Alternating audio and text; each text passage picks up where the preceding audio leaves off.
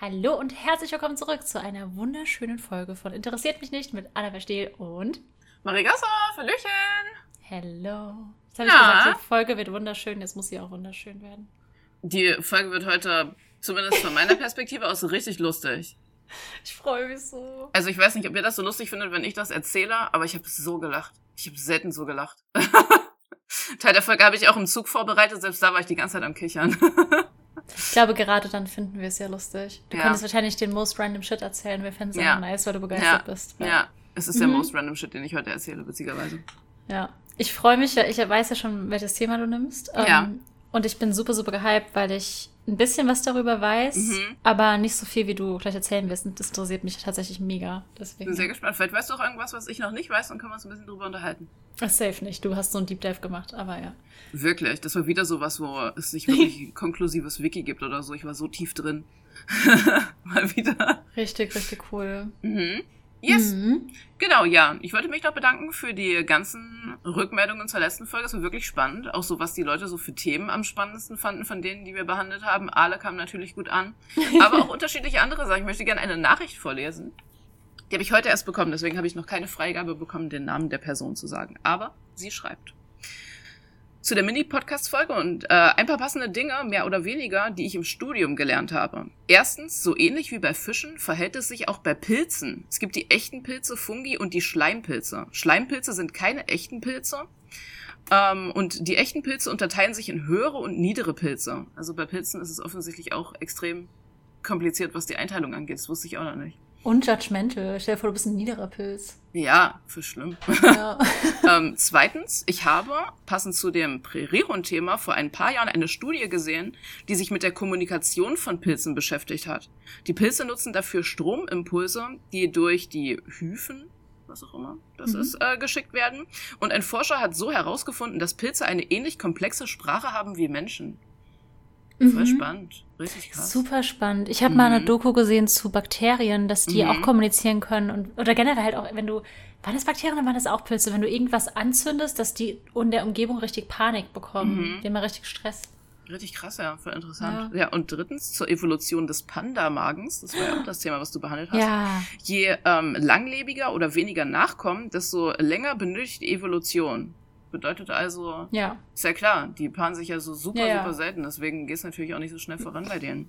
Und hat äh, sie noch geschrieben, zusätzlich ist die Frage, wie hoch der Sektionsdruck auf den Magen ist. Aber leider habe ich keine weiteren Informationen dazu bekommen. Ja. Was das bedeutet. ja, ja das war eine Nachricht, die wir bekommen haben. Also sehr interessant. Mhm. Danke noch weitere Einblicke und noch ein paar Infos für die Leute, die sich vielleicht auch einige Fragen gestellt haben. Ja. Ja, das mit der mhm. Evolution ergibt voll Sinn. Das ist, war ja das, was ich bei den Schlangen auch meinte. Das ist ja nicht so, dass jetzt ein Körper sich plötzlich ändert. Das liegt ja wirklich einfach nur an der Fortpflanzung, welche Tiere mhm. dann überleben und so weiter. Ja. Ja. Ja. Naja, und ich sehe gerade, ich habe gar keine Confirmation bekommen, dass es äh, eine weibliche Person ist. Also sie, er, they. Ich hoffe, ich habe jetzt niemanden gemisgendert. Okay, sonst editieren wir das richtig awkward raus und ich genau. versuche Pronomen reinzuschneiden, die korrekt sind. Redest du die richtigen Pronomen rein aus dem Off, weißt du? Ja. Ja, äh, Entschuldigung, aber ja. Fand ich noch eine sehr interessante Information, ein paar Ergänzungen zu unserer letzten Folge. Mhm. Mhm. Yes? Ja, voll cool. Ich habe ja auch mhm. gefragt in der letzten Folge, ich mache immer so Umfragen, ähm, ob die, da hatten wir es ja wegen wegen Elden Ring ja. und so, ob die Leute sich eher leichtere Spiele, ob die das eher angenehm finden oder auch so ein bisschen Struggle. Und ja. ein, ein, Drittel, was ich schon mehr finde, als ich dachte, bevorzugen mhm. leichte Spiele. Interessant. Das fand mhm. ich super spannend. Also ich bin ja, ja. auch Cozy-Gamerin, deswegen ich verstehe schon, woher das kommt, aber so ein bisschen Struggle, ja. Ja, interessant. Ich glaube halt auch, es ist wichtig, sage ich mal, wie der Schwierigkeitsgrad gestaltet ist. Es gibt ja auch so Spiele, sage ich mal, die sind einfach nur schwer und das ist frustrierend. Mhm. Und es mhm. gibt Spiele, die sind gut schwer. Ich glaube, es ist voll schwer, da irgendwie den, die Balance zu finden als Programmierer. Ja, Weil manchmal fühlt sich die, fühlt sich so ein Schwierigkeitsgrad auch irgendwie so künstlich an. So wenn du mhm. zum Beispiel so Gegner hast, wo du, keine Ahnung, die einfach eine Million Hitpoints haben und du musst da einfach Salven an Salven an Maschinengewehr Zeugs da rein ähm, feuern. So, dann ist ja nicht wirklich eine Challenge, sondern es ist einfach so, wie nennt sich das? Spongy, sagen die Game Reviewer immer. Wenn du einfach Ach, da so reinfeuern kannst ohne. Ja. Achso, weil die das alles aufsaugen wie so ein Schwamm. Genau, wie so ein, weil die das aufsaugen wie so ein Schwamm, aber ohne dass für dich jetzt wirklich eine Challenge darin besteht, die mhm. Gegner zu besiegen oder so. Ich glaube, das ist auch immer noch mal so eine, so eine Sache. So wie es gestaltet ja. ist, dass es wirklich Spaß macht, sag ich mal, zu exploren und ob du wirklich, sag ich mal, dich jetzt darin setzen willst und Strategien entwickeln willst, diesen Gegner zu besiegen oder ob es einfach langweilig und schwer ist. Voll, es gibt ja auch richtig oft Updates, die noch irgendwie Gegner nerven oder so. Also ja, heißt, genau. ich habe ich hab ja richtig lange MMOs gespielt oder jetzt auch bei Valorant, da kommen mhm. ja ständig Updates raus, mhm. die irgendwelche Kleinigkeiten nochmal ändern, dass manche Gegner halt, also manche Agents schwerer zu besiegen sind, manche mhm. leichter. Mhm. Das ist, glaube ich, echt nicht so easy. Interessant. Mhm. Ja, cool. Zu unseren ja. Themen heute. Ja, also sagen. mir hat jemand im Chat geschrieben, ähm, im Stream, ja. dass ich raten soll, weil dann kriege ich einen Punkt. Ach so, obwohl du schon weißt, worüber ich spreche. ja, wir, wir haben uns diesmal verraten, worüber wir sprechen, aber ja, ich, ich rate nicht. Es fühlt sich wie ein schäbiger Punkt anfühlen. Ich weiß ja auch, was, worüber du redest. Du, ich, du hast mir auch gesagt, also kriegen wir beide Punkte. ist wieder ausgeglichen. Leider habe ich das nicht bedacht. Ah! Stimmt. Ja, okay, erzähl. Ja, erzähl, worüber also, du redest. Ich erzähle heute mhm. über, ähm, sage ich mal, den, groß, den größten Fall ungerechtfertigter Eskalation, die es jemals gegeben hat. Oh, sag ich mal, ungerechtfertiger, ungerechtfertigter, lustiger Eskalation. Ich rede nämlich heute über A slash The Button. Ich habe richtig Bock. Mhm. Magst du, das wird magst richtig noch, geil. Ich, ich habe mir eine Introduction überlegt, für wenn okay. ich anfange. Mhm. Okay, okay, okay, okay. Ja. Und du? Ja, das, ich bin, also ich muss noch dazu sagen, ich bin sehr gehypt, weil ich habe ja, ich, ich habe ja auch ein bisschen drin gesteckt. Im Button. Hast du da, warst du da dabei? Was denn? Warst du dabei beim Button? Beim Button? Oh, vielleicht weiß ich doch nicht, was das ist. Nee. Ich, hä? Oh mein Gott, okay, ich warte und erzähl nachher. War ich beim Button okay. nicht dabei? Ich weiß nicht. Ich habe dir war, eine Sache erzählt, was ich getan habe und du hast gesagt, da gibt es. Egal, okay, wir warten ab. Oh Gott, kann ich mich daran nicht mehr erinnern? Nein, dann war ich nicht ich, Reden wir gleich drüber, wenn ich meine Introduction mache. Panik, okay, ich, mhm. ich fange schon an, Stress zu schwitzen, ey. Ähm, ja, ich, ich rede nicht über Buttons, ich rede. Ja. Grob gesagt über forensische Linguistik. Geil. Wir bleiben bei der Sprache. Richtig gut. Mhm. Ich bin sehr gespannt. Ja. Und wer von uns möchte anfangen? Mein Thema ist relativ lang und sehr lustig. Ich glaube, dann will ich anfangen, weil meins, ich finde es sehr cool, aber es ist so. Ach, letztens hat jemand in meinem Discord geschrieben, dass ich immer mit soften Themen anfange und dann irgendwann werden sie leider super düster. Ja, ist wirklich so. ja, und ein, ein bisschen ist es auch wieder so, weil es, es wird eine Mini-Crime-Folge auch ein bisschen. Aber es ist halt uh. forensische Linguistik, du ja, musst klar. halt irgendwie über Crime reden. Dann würde ich sagen, ja. fange ich an, dann mhm. lehne ich mich zurück mit meiner Cola und lass mich von dir berieseln. Geil. Beriesel mit der härtesten Recherche ever wahrscheinlich. Aber ja. ich entschuldige ja, mich gleich, ich habe ich hab heute ein bisschen Kloß im Hals. Ich glaube, es ist nur Allergie, nur dass ihr Bescheid wisst, falls ich rumräuspere. Ich bin nicht krank, ich kann euch eh nicht anstecken, von daher Wumpe. Kein Problem. Wir hatten okay. schon eine Vollkasse, wo ich praktisch komplett krank war. Also. Ja, das stimmt. Ja. Also, sagt dir der Juna-Bomber etwas? Ja. Ich habe okay. mehrere Dokumentationen über den gesehen. Okay, nice. Ich jetzt auch. ähm, ich glaube, der ist so der, der bekannteste Fall, der irgendwie mit forensischer Linguistik zu tun hat. Deswegen möchte ich damit ähm, einsteigen. Es gibt auch eine Netflix-Serie ah, dazu. Geil, die habe ich auch gesehen. also, ja, okay. Könnt ihr gucken, ist auf Netflix. Mhm. Um, heißt irgendwie Manhunt, The Unabomber mhm. oder irgendwie sowas. Das ist richtig gut. Ja. Es hat wirklich Spaß gemacht. Und ich bin mhm. wirklich kritisch, was so Realverfilmung mhm. von so Zeugs angeht. ja, ich glaube, weil das auch immer so ein spannender Fall ist. Aber okay, mhm. erstmal als ja. Einführung, äh, wer ihn halt nicht kennt. Ähm, der Unabomber ist ein amerikanischer Terrorist, der über einen Zeitraum von fast 20 Jahren, von den 70ern bis in die 90er rein, Paketbomben quer durch die Staaten geschickt hat. Drei Menschen wurden dabei getötet und 23 weitere wurden verletzt. Mhm. Und es gab eben keine DNA, keine Fingerabdrücke, quasi keinerlei Anhaltspunkte, ihn zu finden. Es gab eine einzige Polizeizeichnung von einem Mann mit Sonnenbrille und Hoodie, aber sonst nichts. Die, also niemand wusste, wer er ist. Ich meine, offensichtlich, er hat über 20 Jahre sein Unwesen getrieben. Mhm. Es war super, super schwer, ähm, ihn zu fangen. Das FBI hatte dann Taskforces und sie haben ein Belohnungsgeld von einer Million US-Dollar für Hinweise ausgeschrieben, die irgendwie zur Erfassung des Täters führen. Also Krass. natürlich die ganze, alle haben darüber geredet, man war damit beschäftigt, ihn zu fassen. Und ähm, er wurde Juna-Bomber genannt, da seine ersten Bomben Universitätsprofessoren oder Fluggesellschaften galten, also Universities and Airlines, also UNA, deshalb Juna-Bomber. Mhm. Er selbst hat sich aber in den Kontaktaufnahmen als FC, was die Abkürzung für Freedom Club sein sollte, bezeichnet. Mhm. Und ähm, er hat behauptet, es handelt sich um eine Gruppierung. Die Mitarbeitenden des FBI waren sich aber ziemlich sicher, dass es sich um eine einzige Person gehandelt hat. Und was ich richtig krass finde, mehr als 150 Mitarbeitende Vollzeit waren in der Taskforce, um ihn zu fassen. Krass. In dem Zeitraum. Wow. 150. Ich meine, die haben nicht alle parallel gearbeitet, das ist mhm. natürlich über den Zeitraum hinweg, mhm. aber man überlege sich mal, wie fucking teuer das ist, krass, irgendwie so 150 wow. Leute Vollzeit im mhm. FBI zu beschäftigen. Mhm. Ähm, bis heute auch sind die Ermittlungen zur Verhandlung die längsten und teuersten in der Geschichte des FBI. Also es gab wow. seitdem nie wieder so einen Fall. Und das Krasse ist ja, all das half nichts. Sie haben ihn mhm. mit dieser gesamten Taskforce nicht gefasst bekommen. Mhm. Überführt wurde er dann dank Linguistik. Ja. Und ich liebe ja Linguistik. Und früher, ja. wenn Leute gefragt haben, warum willst du das studieren, hatte ich nie gute Antworten. Dann habe ich Arrival gesehen, den Film kennst du ja auch. Oh, ja. Und dachte so, ja, ich studiere das, damit ich irgendwann bei der NASA Aliensprachen aufkläre. Ja, genau. Ähm, und dann irgendwann kam forensische Linguistik. Aber ja, erstmal weiter dazu. Ähm, er wurde dank Linguistik ja, überführt sozusagen. 1995, nachdem er schon fast 20 Jahre 20, 20 Jahre sind seit dem ersten Anschlag vergangen, hat er ein 35.000 Wort langes Manifest an die New York Times und die Washington Post geschickt und er hat die Zeitungen gebeten, es zu veröffentlichen und versprochen, im Gegenzug keine Anschläge mehr zu verführen. Mhm. Die Zeitungen haben dann sich mit dem FBI kurz geschlossen, mit der Politik und haben dann beschlossen, okay, sie veröffentlichen jetzt dieses Manifest in beiden Zeitungen mhm. und ähm, hoffen, dass er seine Anschläge beendet, weil wie gesagt, sie hatten ja auch keinerlei Anhaltspunkte, dass sie ihn irgendwie mhm. fassen könnten. Das Manifest ist super, super spannend. Ich habe mich vorher noch nicht so groß damit beschäftigt. Mhm. Ich habe jetzt reingelesen. Es heißt auf Deutsch übersetzt ähm, Die industrielle Gesellschaft und ihre Zukunft. Mhm. Ist als Buch erhältlich, hat super, super gute Reviews auf Amazon. ich habe das tatsächlich damals auch gelesen. Hast du auch gelesen? Das mhm. ist wirklich nicht schlecht, oder? Mhm.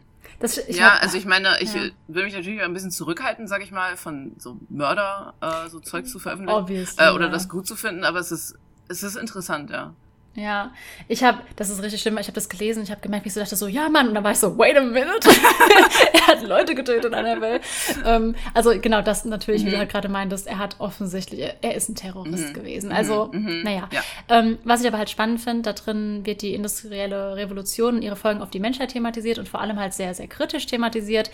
Ähm, es besagt, dass die Lebenserwartung der Menschen zwar dadurch erhöht wurde, aber die Qualität halt abnahm, dass mhm. psychische Leiden gestiegen sind, wir der Natur schaden, was ein bisschen zuletzt letzten Folge von uns ja auch passt. Mhm. Und ähm, auch halt weiter schaden werden. Er kritisiert darin die voranschreitende Technologie ähm, und wie sie halt unser Leben unerfüllter werden lässt und so weiter. Und es hat mich witzigerweise ein bisschen an Walden von Thoreau erinnert. Das habe ich ja zur Recherche mal gelesen. Und da zieht mhm. ja auch einer in so eine einsame Hütte und mhm. ja, sagt sich so auf ja. ab. Ja. Ähm, es wird politisch oft so ein bisschen als rechts dargestellt, weil er sehr stark die Linke mhm. ähm, kritisiert, aber ich. ich Daran also erinnere er, ich mich auch, ja. Er kritisiert aber halt auch die Rechten. Ich glaube, er ist einfach generell von der ganzen. Er ist sehr, sehr verdrossen von allem, glaube ich, einfach. Mhm, ähm, ja. Genau, weil er halt auch die Rechten so als Fools bezeichnet, die halt mhm. irgendwie mit Veränderungen nicht klarkommen. Ich glaube, er ist einfach. Ähm, anti. Ich meine, offensichtlich, er ist anti alles. Ich meine, er ist ja. nicht grundlos wahrscheinlich Terrorist. Ähm, mhm. Genau. Das fand ich super spannend und ähm, was ich auch spannend fand, war die Rezeption jetzt lange danach, also in den 98ern, also auch nach der Veröffentlichung dann von dem, also 95 wurde es veröffentlicht, stand in der New York Times, die es ja veröffentlicht hat, folgendes. Wenn das das Werk eines Verrückten ist, dann sind die Schriften vieler politischer Philosophen, Jean-Jacques Rousseau, Tom Paine, Karl Marx, kaum vernünftiger.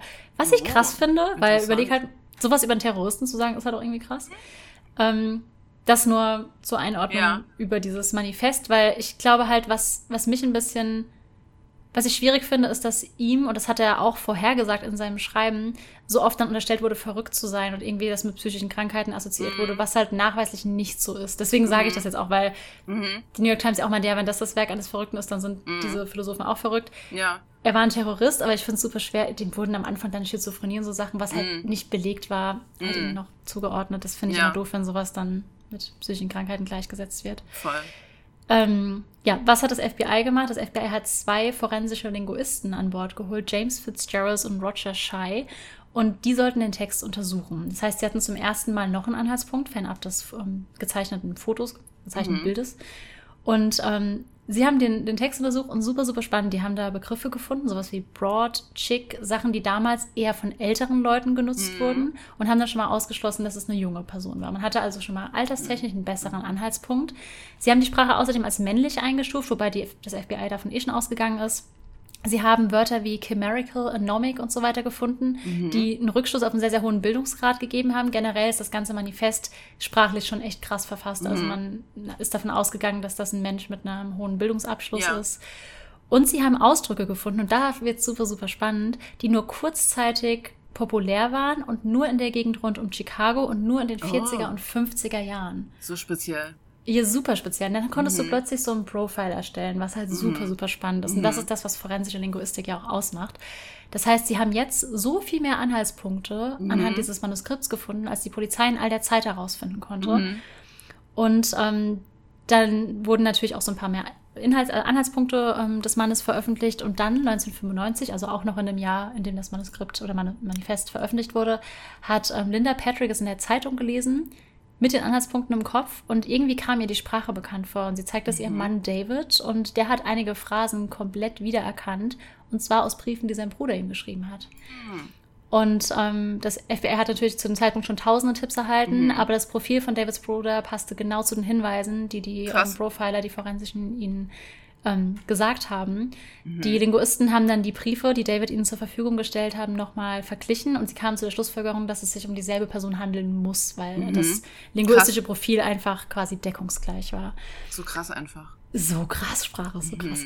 Mhm. 1996, also schon ein paar Monate nach der Veröffentlichung im April, ähm, hat das FBI dann eine Hütte in der Wildnis in Montana gestürmt und sie haben Ted Kaczynski, aka The Uni Unabomber, zusammen mit etlichen Materialien zum Bombenaufbau gefunden. Sie haben auch das Originalmanifest dort gefunden. Mhm. Und ähm, ja, so hat sich herausgestellt, dass die beiden Linguisten mit ihren Annahmen komplett recht hatten. Ähm, Ted galt, krass. ja, richtig krass. Ted galt als mathematisches Wunderkind. Er hat mit nur mhm. 16 ein Stipendium erhalten, um in Harvard zu studieren, was echt krass ist. Wow. Er war extrem gebildet, hatte eine super erfolgreiche akademische Karriere in Chicago. Ist da auch geboren worden. Ähm, nee, die Karriere war nicht in Chicago, aber er ist da geboren worden. Er hat dann seinen Job irgendwann aber an den Nagel gehängt und wurde immer isolierter und hat sich dann diese Hütte in Montana geholt und ähm, hatte das Ziel, Selbstversorger zu werden. Und das passt ja auch wieder sehr, sehr gut zu dieser mhm. Technikabscheu. Und super spannend an dem Fall, also wie du halt meinst, das, der ganze Fall ist spannend, es gibt super coole Dokus, guckt sie euch an. Mhm. Aber super spannend finde ich halt, dass Linguistik dazu in der Lage ist, so jemanden zu überführen. Und mhm. ähm, er saß auch bis seitdem bis ähm, letztes Jahr im Gefängnis. Da hat er sich im Alter von 81 Jahren leider das äh, Leben genommen. Mhm. Im, Im Juni, also ist noch gar nicht so lange her. Und ähm, ich finde den ganzen Fall, also ich wusste von dem Fall schon, ich finde den super, super spannend. Ich habe 2019 einen PhD-Platz angeboten bekommen in forensischer Linguistik und bis heute mhm. denke ich manchmal so, ach, hättest du. Ja, das wäre geil ähm, gewesen. Ja. Das wäre irgendwie schon geil gewesen, aber mhm. ich hätte, ich säße jetzt einfach immer noch an der Uni. Mhm. Ähm, aber ich finde es super spannend, weil wir alle in gewisser Weise forensische Linguistik können, ähm, weil Allein schon, wenn wir WhatsApp-Nachrichten lesen. Ich habe damals Nachrichten ja. bekommen, die angeblich mein damaliger Freund verfasst hat, weil sein Kumpel hatte das Handy. Mhm. Und mir ist direkt aufgefallen, dass sein Kumpel am Handy war, weil er hat einen Punkt am Ende vom Satz gesetzt. Ah. Das hat mein Ex-Freund aber nicht gemacht. Und mhm. bei solchen Kleinigkeiten oder wenn wir irgendwie bei Dating beginnen oder so, wir interpretieren mhm. Nachrichten 10.000 Mal mit Freundinnen und so. Das ist ja alles im Kleinsten schon irgendwie forensische ja. Linguistik, indem wir versuchen, da irgendwas in Bedeutungen reinzulesen. Ja, das, das ist ja auch so, ich, ich ja. habe das Gefühl, es ist auch einfach so ein Gespür, was Menschen haben, was so total mhm. unterbewusst manchmal einfach stattfindet. Es ist wie Absolut. wenn du so mit jemandem redest und du merkst irgendwie, irgendwas stimmt nicht und sagst so, und, äh, alles okay? Und die Person sagt, ja, ja, alles okay, aber du weißt genau, sie lügt. Aber du hast natürlich keine Beweise dafür, aber du merkst es einfach so, keine Ahnung. Ja, Kommt so häufig vor. Total, oder man merkt ja auch, ob, ob eine Person, also zum Beispiel bei Nachrichten, du liest ja nicht, mhm. du hast ja keine Intonation, du liest ja, ja im Prinzip nicht ja. raus, ist die Person wütend, aber keine Ahnung, bei mir weiß man halt, ich schreibe super viel mit Emojis. Wenn ich ja. sehr, sehr lange Emoji losschreibe, bin ich pisst. Ja. das kann ja. man da rauslesen. Ja. Das finde ich halt schon spannend, dass wir alle, ja, wie so einen Fingerabdruck haben, mhm. nur dass mhm. der halt unsere Sprache ist. Mhm. Ich liebe genau. das. Ja, ja richtig cool. Richtig cool. Und ähm, forensische Linguistik gibt es seit den 1960ern. Da hat der schwedische Linguist Jan Swartvik ähm, einen bereits geklärten Mordfall, in Anführungszeichen geklärt, ähm, der als einer der bekanntesten britischen Justizirrtümer in die Geschichte einging, mhm. neu betrachtet und jetzt halt durch linguistische Linse. Und er hat eben diesen Begriff forensische Linguistik damit geprägt. Cool. Und da war, von dem Fall wusste ich nämlich noch nichts. Timothy Evans hieß der Mann und er wurde 1950 für den Mord an seiner Frau und seiner kleinen Tochter verurteilt und gehängt. Mhm. Es wird wirklich eine Crime-Folge, es tut mir leid. drei Jahre später, also drei Jahre nach seiner ähm, Ermordung durch den Staat, kam heraus, dass der Nachbar des Verurteilten, John Christie, ein Serienmörder war und er in Wahrheit Evans Familie getötet hat. Oh, krass. Nicht so cool. Ähm, das hat zu erheblichem Aufsehen geführt natürlich in ähm, der UK und hat letzten Endes sogar zur Abschaffung der Todesstrafe in UK mhm. geführt, was ich krass finde. Mhm. Und ähm, zur Legalisierung, der, hat die Legalisierung der Abtreibung dort angestoßen. Dazu komme ich gleich nochmal. Mhm. Und ich wusste davon nichts. Ich habe von dem, wahrscheinlich kommen jetzt wieder 20 Nachrichten so, was, du hast von dem Evans-Fall noch nichts gehört, aber ich habe davon tatsächlich noch nichts gehört. Ja. Und ähm, ja, deswegen möchte ich darauf auch noch kurz eingehen, weil der auch sehr, sehr spannend für die Linguistik gewesen ist.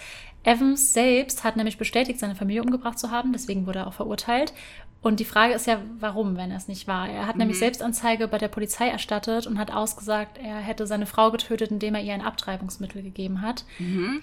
Und hat ausgesagt, sie danach in einem Kanal versteckt zu haben. Da wurde sie aber nie gefunden. Oh. heißt, die Leiche der Frau war erstmal unauffindbar. Krass. Und später hat Evans die Aussage auch widerrufen und hat gesagt, also als bisschen eine ganze Weile mhm. später, mhm. hat gesagt, John Christie, sein Nachbar, habe die Abtreibung vorgenommen und seine Frau getötet. Mhm. Aus der ersten Aussage hat er ihn laut eigener Aussage dann rausgelassen, um ihn zu schützen, da Abtreibungen ja strafbar waren. Und mhm. ähm, Evans und seine Frau wollten halt, dass, die hatten schon eine Tochter, die wollten das zweite Kind nicht und haben lediglich versucht abzutreiben, was halt de facto ja damals nicht ging. Er hat sich an seinen Nachbar gewandt, der meinte, hey, ich kann das. Und ähm, hm. ja, hat, hat ihn hingegeben. Was wirklich genau abgelaufen ist, kann man jetzt ja schlechter fragen, da er leider gehängt wurde durch die falsche ja. Verurteilung. Ähm, herausgefunden hat man aber, dass seine Tochter und seine Frau erdrosselt wurden. Evans hat aber halt oh, okay. die beiden nicht erdrosselt. Ja. Ähm, er hat die Aussage auch widerrufen, die beiden äh, getötet zu haben. Das Gericht hat ihn jedoch verurteilt und der wurde per Henker gehängt. Das klingt sehr mittelalterlich, mhm. aber es war, wie gesagt, in den 50ern. Ja, krass. Und ähm, wie gesagt, es, später kam dann raus, dass er es nicht war. Das wusste Swadwick auch schon, als er die schriftlichen Geständnisse nochmal angeguckt hat. Aber mhm. er wollte halt wissen, warum hat er gesagt, dass er es war, wenn ja. er es nicht war. Weil ja. er hat so eine, also als ihm das mit dem Erdrosseln gezeigt wurde und er wusste auch noch nicht, dass seine Tochter tot ist, hat er trotzdem gesagt, ja, I, I did it. Mhm. Was halt weird ist. Ja. Und ich meine, es kann aus Schock geschehen sein, weil wie gesagt, er hat im, dort in, der, in dem Verhör halt erst erfahren, dass seine Tochter auch tot ist. Mhm. Ähm, und Zwartweg hat dann sich das Ganze nochmal angeguckt und hat ähm, das Ganze nach stilistischen Diskrepanzen untersucht, weil unter dem Evans Statement, man findet es teilweise auch noch in der Wayback Machine, ähm, findet man halt die, die, Texte, die die Polizei niedergeschrieben hat. Die haben ihn mhm. ja verhört, sie haben das aufgeschrieben, die Polizisten. Und man kann auch seine gesamte Arbeit und danach verfolgen. Ich habe mich reingelesen mhm. und gefühlt wie an der Uni, weil ich das Swadwicks äh, Sachen gelesen habe. Es war mega, mega spannend. Und er hat sich unterschiedliche Clause-Types, ist natürlich alles auf Englisch, ähm, mhm. angesehen und die verglichen und ähm, hat das Subjekt und den Mobile Relator angeguckt. Also es gibt dann so Sätze, ähm, in denen der Relator nach dem Subjekt steht. Das sind so Sätze wie I then found she wasn't dead. Im Gegensatz mhm. zu then I found she wasn't dead. Mhm. Also die mhm. Position von dem Subjekt I und then. Und ähm, er hat herausgefunden, dass da irgendwas nicht so ganz stimmen kann, weil es gibt 63 Fälle von der ersten Version, wo das then nach dem I steht. Mhm. Und das ist eigentlich ja eher die unüblichere mhm. Version. Mhm. Und 21 ja. davon sind in einer aufgezeichneten Aussage. In allen anderen kommen die nicht oh. wirklich vor. Was ja schon ein bisschen seltsam ist. Ja. Und es kann, kann natürlich sein, dass der Polizist, der es aufgeschrieben hat, einfach sich ein bisschen Freiheiten erlaubt hat. Mhm. Aber eigentlich sollten die das wirklich Wort für Wort mhm. machen. Mhm. Und ähm, er hat dann eben noch mehrere Sachen rausgefunden und hat einige solcher Fälle in seiner Arbeit aufzeigen können. Und die machen zumindest ja schon mal stutzig. Mhm. Und ähm, er konnte nachweisen, dass wann immer das Niedergeschriebene nicht mit der Realität, die wir letzten Endes ja auch schon kennen, mhm. übereinstimmt, die untypischen Begriffe genutzt oh. wurden. Das heißt, die, die Evans höchstwahrscheinlich nicht verwendet hat. Das heißt, es hat zumindest Fragen aufgeworfen, ähm, auch nochmal beim, in der Justiz, ob ja. ähm, ein Polizist irgendwie was gefälscht ja. hat oder so. Man, man weiß es natürlich nicht, man ja. kann es ja nicht nachweisen. Mhm. Aber super, super spannender Fall. Ähm, auch da gibt es ganz, ganz viele Artikel, Filme, Dokus drüber zum Evans Statement. Und ähm, was auch super, super spannend, äh, was heißt super spannend, eigentlich super tragisch ist, dass halt, wie gesagt, ja auch ähm, die Frauenleiche noch gefunden wurde und mehrere Frauenleichen bei, bei John Christie. Also es ist nachgewiesen, er war es nicht. Und hätte man da schon irgendwie, hätte man generell mehr forensische Linguistik ja. gehabt, hätte man damals schon nachweisen können, ja. dass das halt nicht so war. Ja.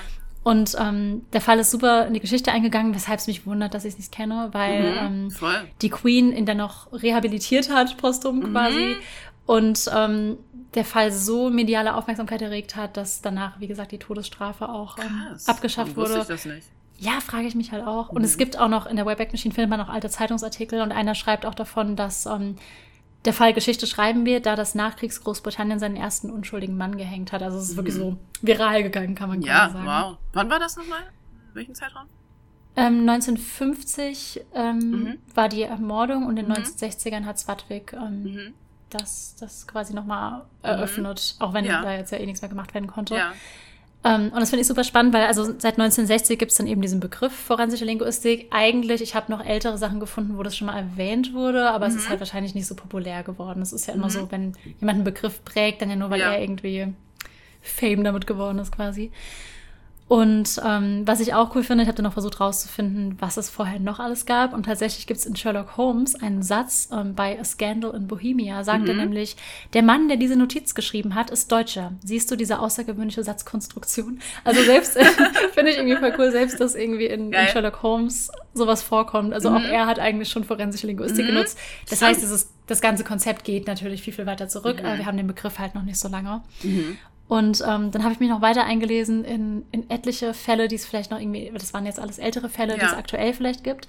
Und ähm, Sabine Erhardt ist gerade forensische Linguistin beim Bundeskriminalamt und die nutzen super, super viel forensische Linguistik, was ich richtig, richtig cool, cool. finde. Mhm. Früher meint sie halt, hat man Erpresserbriefe ja eher so anhand von Buchstaben, also kennt man ja alle aus den Filmen, ja. man schneidet so Buchstaben aus Zeitungen ja. aus und so. Ja. und da ist es natürlich irgendwie schwer, viel zu finden. Aber sie sagt, je mehr man schreibt, desto weniger kann man sich Mühe geben und desto mehr Individuelles enthält die Sprache. Das mhm. heißt, laut ihr ist es viel, viel einfacher geworden, Leute irgendwie anhand von Sprache zu überführen, weil man selbst Emojis, das hatte ich ja eben schon gemeint, ja. als Rückschlüsse nehmen kann. Also wenn man von mir jemals ein Zwinker-Emoji erhält, weiß man, ich wurde entführt oder irgendjemand hat mein Handy entführt oder so. Werde ja. ich nicht kriegen.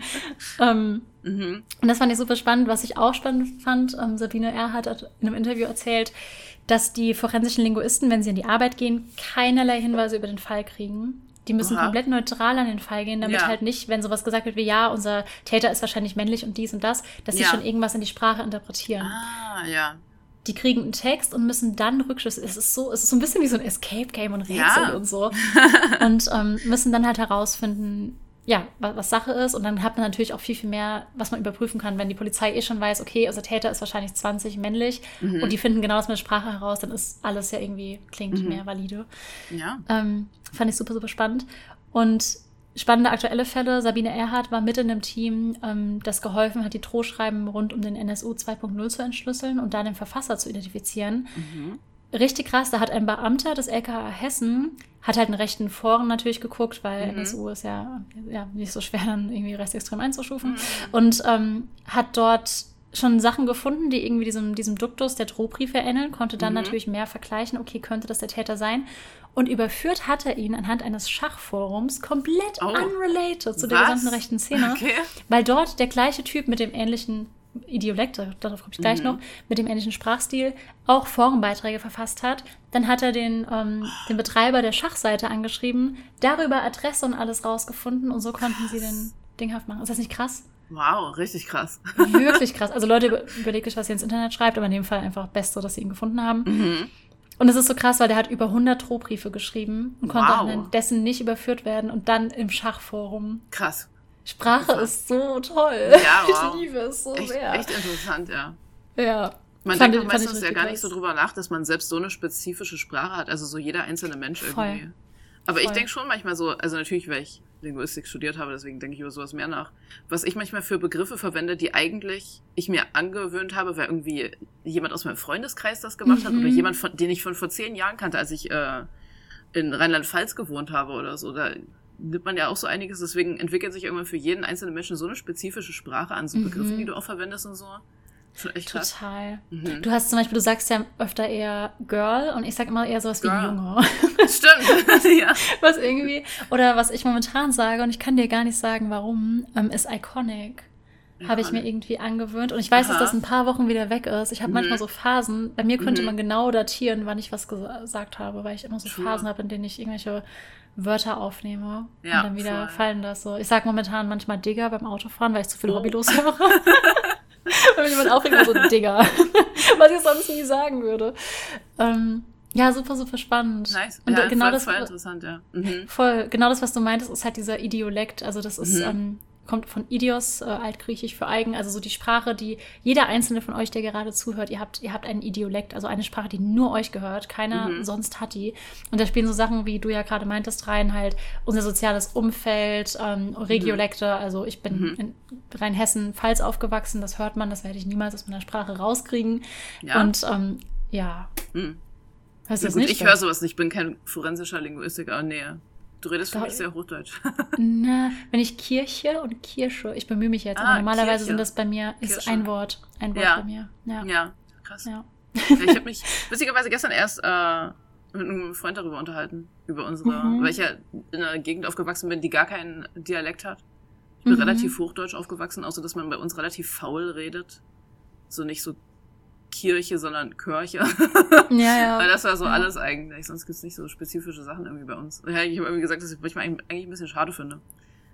Das verstehe ich, weil es ja auch so ein bisschen was mit Identität zu tun hat, wenn man so. Vor allem, wenn du so linguistische Wurzeln hast, einfach. Wo ja. du dann mit so deinen Leuten deine eigene Sprache sprechen kannst. So, selbst wenn es jetzt nur so Dialekt ist. Mhm. Ich habe mir mhm. manche Sachen aber abgewöhnt, als ich nach Leipzig gezogen bin. Ich mhm. habe zum Beispiel, ich, also wie gesagt, du kommst ja auch, also warst ja schon mal in Mainz und so, da sagt man ja, ja gell oder gell. Man sagt ja gell. Ja, das sag ich auch manchmal noch, ja.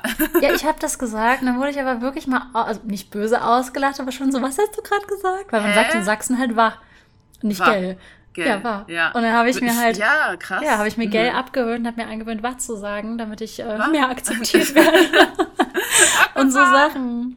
Oder nicht ja, und so. Und ja, es, es ist schon, ja, es ja. ist schon irgendwie lustig, wie man das, wie man das ja. hört. Oder ich glaube auch, da redet ja auch jeder irgendwie gern drüber, wenn man so darüber redet. Also das ganze Berliner Semmel, ne, mhm. ne, Berliner, Berliner Krapfen, mhm. Pfannkuchen ja, und so.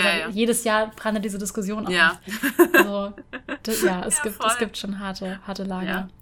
Genau. Aber schon und, interessant, ja. Wahrscheinlich könnte man spannend. an meinem Idiolekt erkennen, dass ich mal eine Weile lang in Mainz gewohnt habe. Bestimmt. Ich möchte mal Geld noch sage, ja. Glaube ich auch. Wobei ich so habe letztens. Ich glaube, im Schwabenland habe ich letztens gelernt, sagt man auch gell. Mhm. Ja, aber genau, halt sowas ja. gehört zum Idiolekt, das Vokabular, teilweise auch die Intonation, also wie wir Wörter betonen. Mhm. Ähm, generell die Phonetik, wie ich ja gerade meinte, dass ich äh, CH und SCH nicht auseinanderhalten kann. Syntaktische Besonderheiten. Meine Mutter würde nicht sagen Maries Auto, sondern das Auto von der Marie und so. Ah, der Marie, Marie, ihr Auto. Ja, ja, ja. Das habe ich auch erst in, in Mainz gelernt. Dass da Leute aber mit dem Artikel davor. Ja. Das war, das, das war ganz ja. komisch. Ich hab, das hat mich so irritiert, weil ich das gar nicht kenne. Dann mhm. hatte ich eine mhm. Freundin, die hat gesagt, ich besuche Diana. Und ich dachte, der Name der Person wäre Diana. Es war die Jana. ja.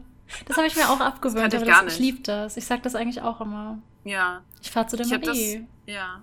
ja. Ich habe das eine Zeit lang, ich finde es irgendwie so endearing irgendwie. Eine Zeit lang habe ich das auch gesagt, aber ich habe es mir inzwischen wieder abgewöhnt, glaube ich. Es sind alles Sachen, die habe ich mir mit dem Wegzug abgewöhnt, weil oh. ich dann ja ja, ich habe ja. zehn Jahre an der, am anderen Ende Deutschlands gewohnt. Ja. Dann wollte ich ja dazugehören. Ja, ich habe mir auch, ähm, als ich dann, ich komme ursprünglich aus Sachsen-Anhalt, also so aus dem Harzvorland. Wie gesagt, und bei uns redet, es gibt so einige Worte, die man bei uns noch sagt, die man sonst halt nirgendwo sagt. So, also zum Beispiel, keine Ahnung, zu Wohnzimmer sagen wir Stube. Mhm. Und ich weiß auch, einige ältere Leute sagen zu Schlafzimmer auch Kammer. Und da wurde ich ein bisschen, mhm. wurde ich ein bisschen gemobbt von den Leuten, aus Mainz, die ich dann da kennengelernt habe, die waren dann so, und was sagt ihr zur Küche, Feuerstelle oder was? aber das ist auch ein bisschen lustig. Ich habe also, auch gelacht, aber ja. ja. ja. Mhm, interessant. Ja, ist, Sprache, ist, Sprache ist einfach toll. Mhm, aber genau, sowas, sowas gehört halt um, ja. dazu und auch teilweise schon Interpunktion. Also wie gesagt, bei mir, mhm. wenn ich ein Emoji setze, lasse ich einen Punkt weg und so. Das, mhm. halt das, stört mich immer beim Bücherschreiben, wenn sie mir einen Punkt da reinmachen. Ich denke so, nee, es macht niemand. Ja, voll. Ja, machst du das Punkt und dann Emoji? Nee, oder? Nur wenn ich was ausdrücken will mit dem Punkt, sag ich mal. ja, genau. Nee, dann hat es aber schon besondere genau, Bedeutung. Ja, ja. ja. Ja, na, geht Oder nur Punkt, so. gar kein Emoji ist bei mir immer schon manchmal Warnsignal. Sei denn, das ist ein längerer ja, Text, ja, wo ich erst ganz am same. Ende ein Emoji setze. mhm, same, weil dann, dann ist so, der Satz ist hier zu Ende, Punkt. Und dann machst du nicht mal mehr ein lächelnden Emoji, ja. dann ist es schon vorbei. So, also schreibst du, okay, Punkt. Oh, das ist oh. Schlimmste. Ja. Wenn ich richtig aggro bin, mache ich manchmal K. Dann weißt oh, du, du hast ja, richtig genau. verkackt bei also mir. Das ist eine Eskalationsstufe. Dann, das ist äh, K-Punkt das Schlimmste. Mhm. Oder nur K. Also wenn ich nicht mal mehr mir die Mühe mache, für dich ein Okay auszuschreiben, dann ist es vorbei. ja, so weit ja. ist es bei mir noch nie gekommen. Nein, nie bei Freunden nicht. Das nee. Ja, nee, ich meine, ich weiß nicht, ob ich das jemals eingesetzt habe, dieses stilistische so. Mittel. Oder auch so, Zwinker-Smiley, oh, das wäre auch über, oberste Eskalationsstufe, wenn ich das mache. Den würde ich niemals machen, weil dann müsste ich mich selbst begraben gehen draußen. Ja, maximal, ja. wenn ich mit meinen Eltern kommuniziere bei WhatsApp, weil ich weiß, dass die das nicht so wahrnehmen.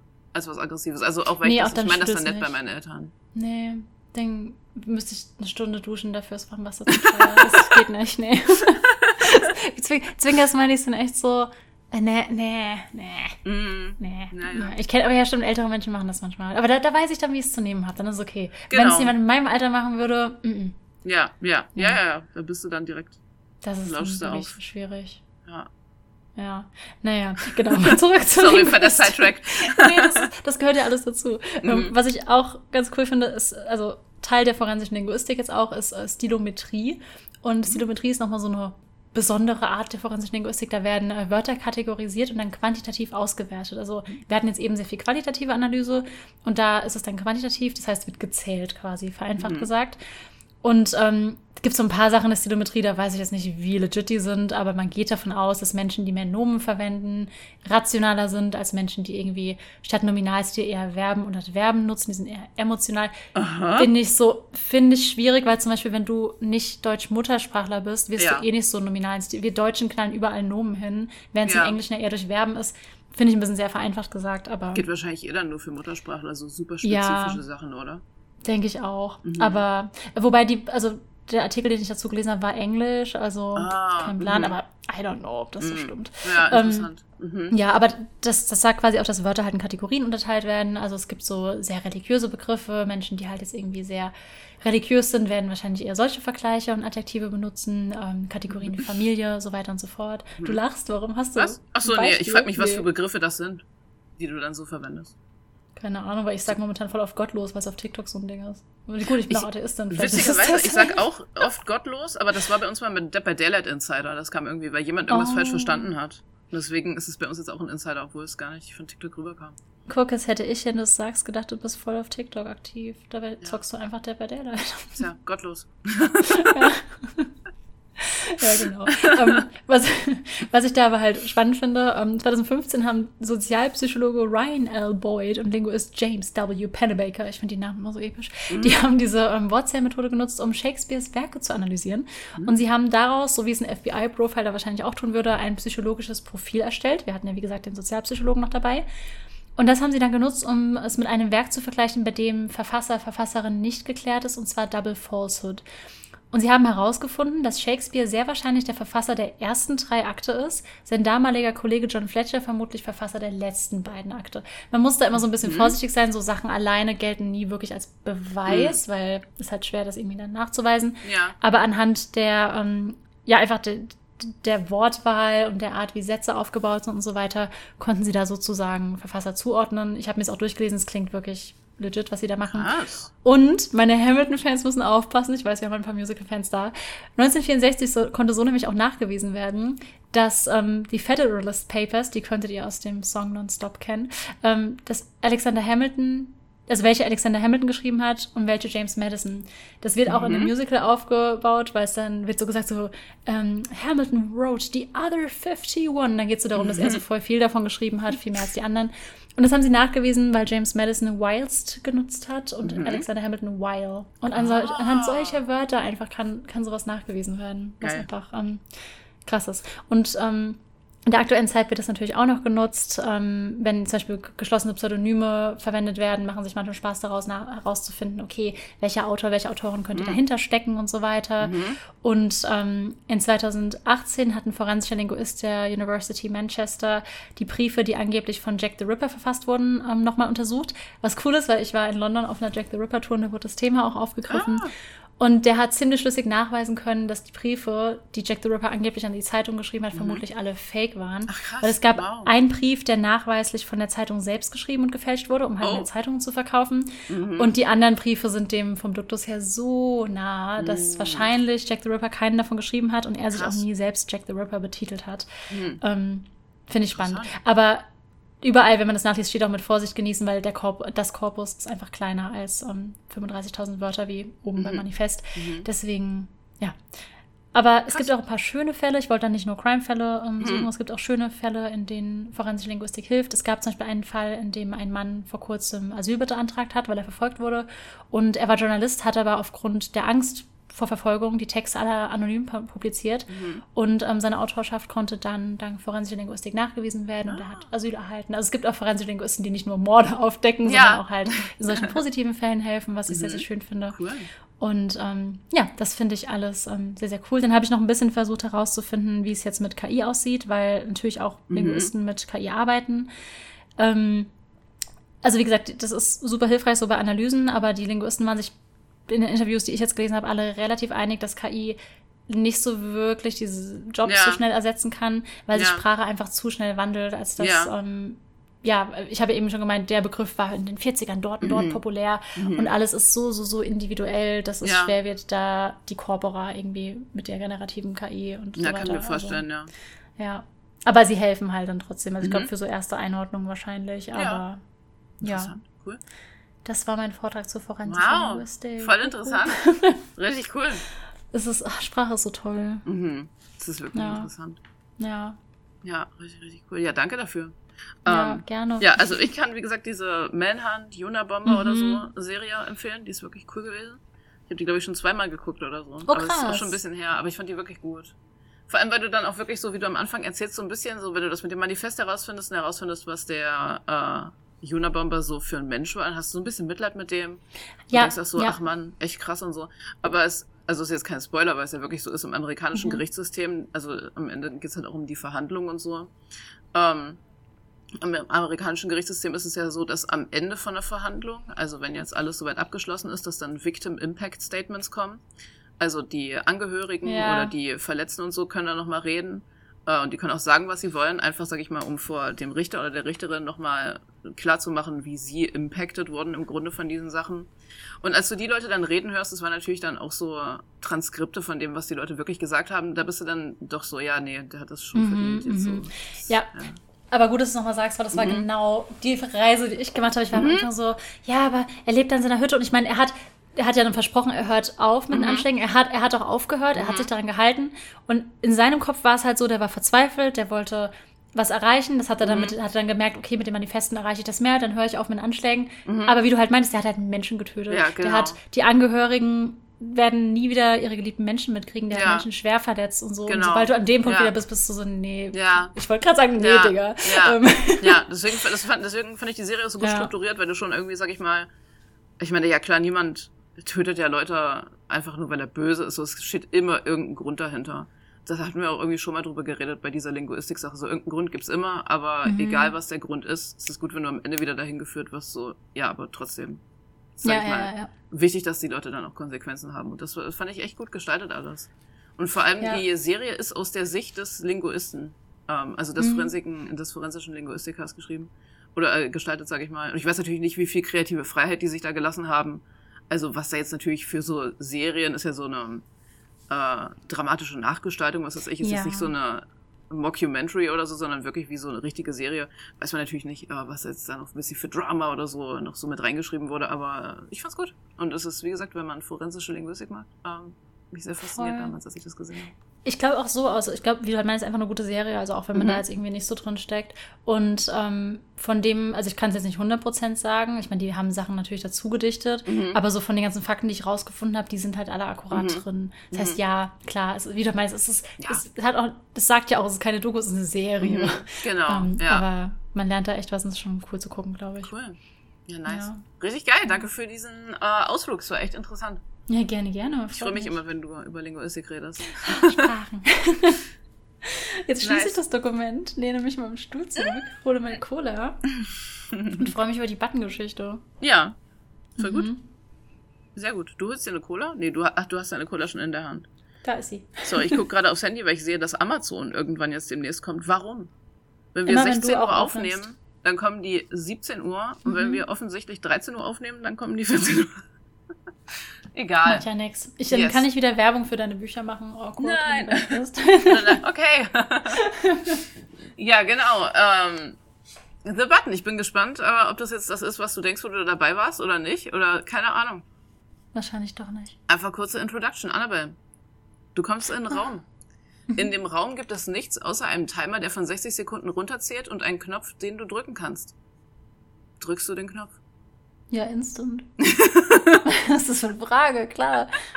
Wenn, okay. wenn, wenn, der, wenn der Timer aber auch auf einer geraden Zahl ist, dann würde ich so bip. Ah, interessant. Ja. Würdest du irgendeine spezifische Sekundenanzahl bevorzugen, wenn du drückst, oder? Ist halt die Frage, was so. Vielleicht würde ich auf die 42 warten, hoffen, dass es mir Glück bringt, ja. Mhm, mhm, interessant, cool. Äh, ja, etwas das ähnliches. macht mir Angst, ich bin analysiert. etwas ähnliches fand 2015 bei Reddit statt. Die Redditors hatten aber noch einen kleinen Hinweis zusätzlich dazu. Unter dem Button gab es ein Schild, auf dem stand: Der Timer zählt von 60 Sekunden herunter. Wenn der Button gedrückt wird, wird der Timer auf 60 Sekunden zurückgesetzt und zählt weiter runter. Du kannst den Knopf nur einmal drücken. Bedeutet, ein User drückt den Button und der Timer setzt sich wieder zurück auf 60 Sekunden, der nächste drückt, der Timer setzt sich wieder zurück und so weiter. Ein spannendes soziales Experiment. Wie lange wird es dauern, bis der Timer die Null erreicht? Wird er jemals die Null erreichen? Was passiert, wenn er die Null erreicht? Aber, wenn dieses Experiment bei Reddit stattfand, hat es den Verlauf absoluter, distillierter Eskalation. Und darüber möchte ich heute reden. Über A okay, slash the button. Ja, nee, das ist voll nicht, was ich dachte, worüber nee? wir reden. Nee. Was dachtest du, worüber wir reden? Ich weiß nicht, ob das was spoilert, was du noch sagen willst. Wir hatten es doch von dem, ich, ich formuliere es schwammig, wir hatten es doch mal davon, weißt du, wo wir noch die Flaggen nachgemalt haben. Ach so, so. ja, das äh, würde ich heute ursprünglich auch drüber reden, aber es wäre zu viel gewesen. Okay, okay, okay. dann sage ich dazu noch gar nichts. Okay. Ja, genau. genau. Am 1. April 2015 tauchte der Subreddit r slash the button auf. Reddit ist bekannt dafür, dass sie am 1. April immer so irgendwelche Events machen. Manchmal sind es kleinere Sachen, manchmal sind es nur irgendwelche Easter Eggs, aber das war kataklysmisch, sag ich mal.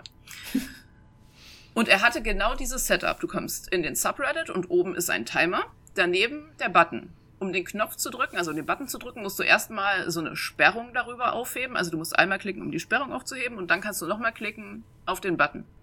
Klickt man, setzt sich der Timer auf 60 Sekunden zurück. Und man kann nur einmal klicken, wie der Text schon sagte, außerdem, das ist später noch wichtig, kann man nur klicken, wenn man einen Account hat, der älter ist als der 1. April 2015. Mhm. Bedeutet, dass, damit wollten sie höchstwahrscheinlich verhindern, dass Leute sich 30 neue Accounts machen, um den Button immer wieder zu klicken. Das heißt, nur schon bestehende Reddit-Nutzer konnten diesen Button klicken. Unter dem Button befinden sich dann, wie überall bei Reddit, so Beiträge und Threads, in denen man sich eben so austauschen kann. Und sobald die Leute auf den Subreddit gestoßen sind, gab es die erste große Teilung. Die Teilung in Drücker und Nicht-Drücker. Oder Pressers und Non-Pressers in Englisch. Und die Leute bemerkten schnell noch etwas anderes, nämlich, dass je nachdem, wann man den Button gedrückt hat, also bei wie vielen Sekunden er zu dem Zeitpunkt statt, jeder eine andere Farbe zugeordnet wurde. Drückte man den Button ganz am Anfang, wenn der Timer auf 60 bis 52 stand, bekam man die Farbe lila. Zwischen 50 und 42 Sekunden bekam man die Farbe blau. Also wärst du blau gewesen, wenn du bei 42 geklickt hättest. Mhm, mhm, ähm, zwischen 41 und 32 Sekunden grün, zwischen 31 und 22 gelb, zwischen 21 und 12 orange und zwischen 11 und 0 Sekunden bekam man die Farbe rot. Obwohl der Button natürlich gerade in der Anfangszeit so oft gedrückt wurde, dass der Timer selten bis gelb, orange oder rot kam. Drückte man den Button nicht, bekam man die Farbe Grau. Bis man sich dazu entschied, den Button dann zu drücken, dann konnte man von Grau zu einer anderen Farbe kommen, aber nur, wenn man eben wollte. Und Redditors taten, als sie das alles beobachteten, das naheliegendste und gründeten Religionen, Wissenschaftsfraktionen und militärische Verbünde. Natürlich, was sonst? uh, kurze Frage. Ja. Wenn ich, also grau werde ich, wenn ich nicht drücke, bedeutet ich, in, also random, wenn ich einfach auch nie auf den Subreddit stoße? Oder muss ähm, ich da sein und aktiv was nicht tun, um man Frau zu werden? Die Farben, also diese Flares, äh, so nennen sich die, nur wenn du kommentierst in dem Subreddit. Also ah, es ist okay, nicht generell okay. neben mhm. deinem Username oder so. Also mhm. musst du auf dem Subreddit sein, damit man da ein graues Flare sieht im Grunde. Okay. Oh Gott, die werden doch bestimmt hart gemobbt von allen, die den Button drücken. Das wirst du gleich sehen. Oh, okay. Innerhalb kürzester Zeit entstanden über 160 neue Subreddits in denen User sich versammeln konnten, um ihre, über ihre Theorien zu sprechen, um ihre Erfahrungen miteinander zu teilen, um Manifeste über ihre Überzeugungen zu verfassen und um Schlachtpläne zu erstellen. Denn es war so, unterschiedliche Menschen hatten sich aus unterschiedlichen Gründen dazu entschieden, den Button zu drücken oder nicht zu drücken. Einige standen felsenfest hinter ihrer Entscheidung, andere bereuten sie später. Und so entstanden unter anderem folgende Glaubensrichtungen. Kannst du ja gerne jetzt alles anhören und dann kannst du dich entscheiden, wozu du gehörst, obwohl ich schon weiß, oh wozu Gott. du gehörst. Was? Ja. Na, anhand dessen, was du gesagt hast, wann du klicken würdest. Ach so, oh, Mhm, okay. mhm. Kann ich dir nachher was drüber erzählen über deine Fraktion? Okay, gut. Da gab es zum Beispiel einmal die Church of the Holy Zero, also die Kirche der Heiligen Null. Oder auch die Followers of the Shade, also die Anhänger des Schattens. Anhänger der Kirche machten es sich zur Aufgabe zuzusehen, wie der Timer auf Null runterzählt. Also es waren graue Leute, die nicht geklickt haben. Sie wollten, dass ihr Flair, also ihre Farbanzeige neben dem Username, für immer im Grauton bleibt. Followers of the Shade unternahmen auch Anstrengungen, andere User, die sich noch nicht entschieden hatten, ob sie drücken wollen oder nicht, auf ihre Seite zu ziehen. Und andere davon zu überzeugen, dass den Button nicht zu drücken das richtigste und nobelste Vorgehen war. Sie waren der Überzeugung, alle Drücker seien gradlose Schafe, die der simplen Versuchung, einen Button Alter. zu drücken, nicht widerstehen konnten. I mean, sie haben, sie haben nicht Unrecht. It's not not true. Aber, Ja. Aua. Die Followers of the Shade befürchteten auch konstant, dass ihre Kollegen sie mit jenen verwechseln konnten, die sich nur noch nicht entschieden hatten, ob sie drücken sollten oder nicht, weil die ebenfalls natürlich grau waren. Denn den Button nicht gedrückt zu haben und nicht drücken zu wollen, war das Wichtigste für die Anhänger dieser Religion. Weswegen sie zu jeder Gelegenheit betonten, wie scheiße die Pressers, also die Drücker waren. Oh. Im Subreddit der Kirche fragte ein Anhänger beispielsweise, ob es bereits Blasphemie sei, den Unlock-Button zu drücken. Also wenn du die Sperrung aufhebst. Ein anderer Anhänger schrieb darauf, das Drücken des Buttons ist der Weg der Schwachen. Manche Menschen müssen den Weg sehen, um seine inhärente Schwäche zu verstehen. Andere nicht. Das Einzige, was zählt, ist, dass deine Seele bis zum letzten Tag rein bleibt. Jesus Das ist Christ. so intens. Ein anderer schrieb, als ich jünger war, stöberte ich durch die Fülle des Internets. So bin ich auf den Button gestoßen. Dieses unbewachte Relikt der Macht. Ich habe es untersucht und die Sicherung entriegelt. Aber dann zog ich mich zurück und erkannte das inhärente Böse, das durch seine Einfachheit fast verschleiert wurde. Ich fühle, dass ich noch immer rein bin. Auch wenn ich am Rande des Abgrunds schwankte und fast meiner tollkühnen Unwissenheit verloren war, ist mein Wille noch immer mein eigener. Im Subreddit der Followers of the Shade ermutigen die Anhänger einander und sie gaben einander Ratschläge der Versuchung zu widerstehen und verfassten Gebete und Psalme. Ein Anhänger schrieb, und obwohl ich wanderte durch das Regenbogental der Drücker, werde ich nicht klicken.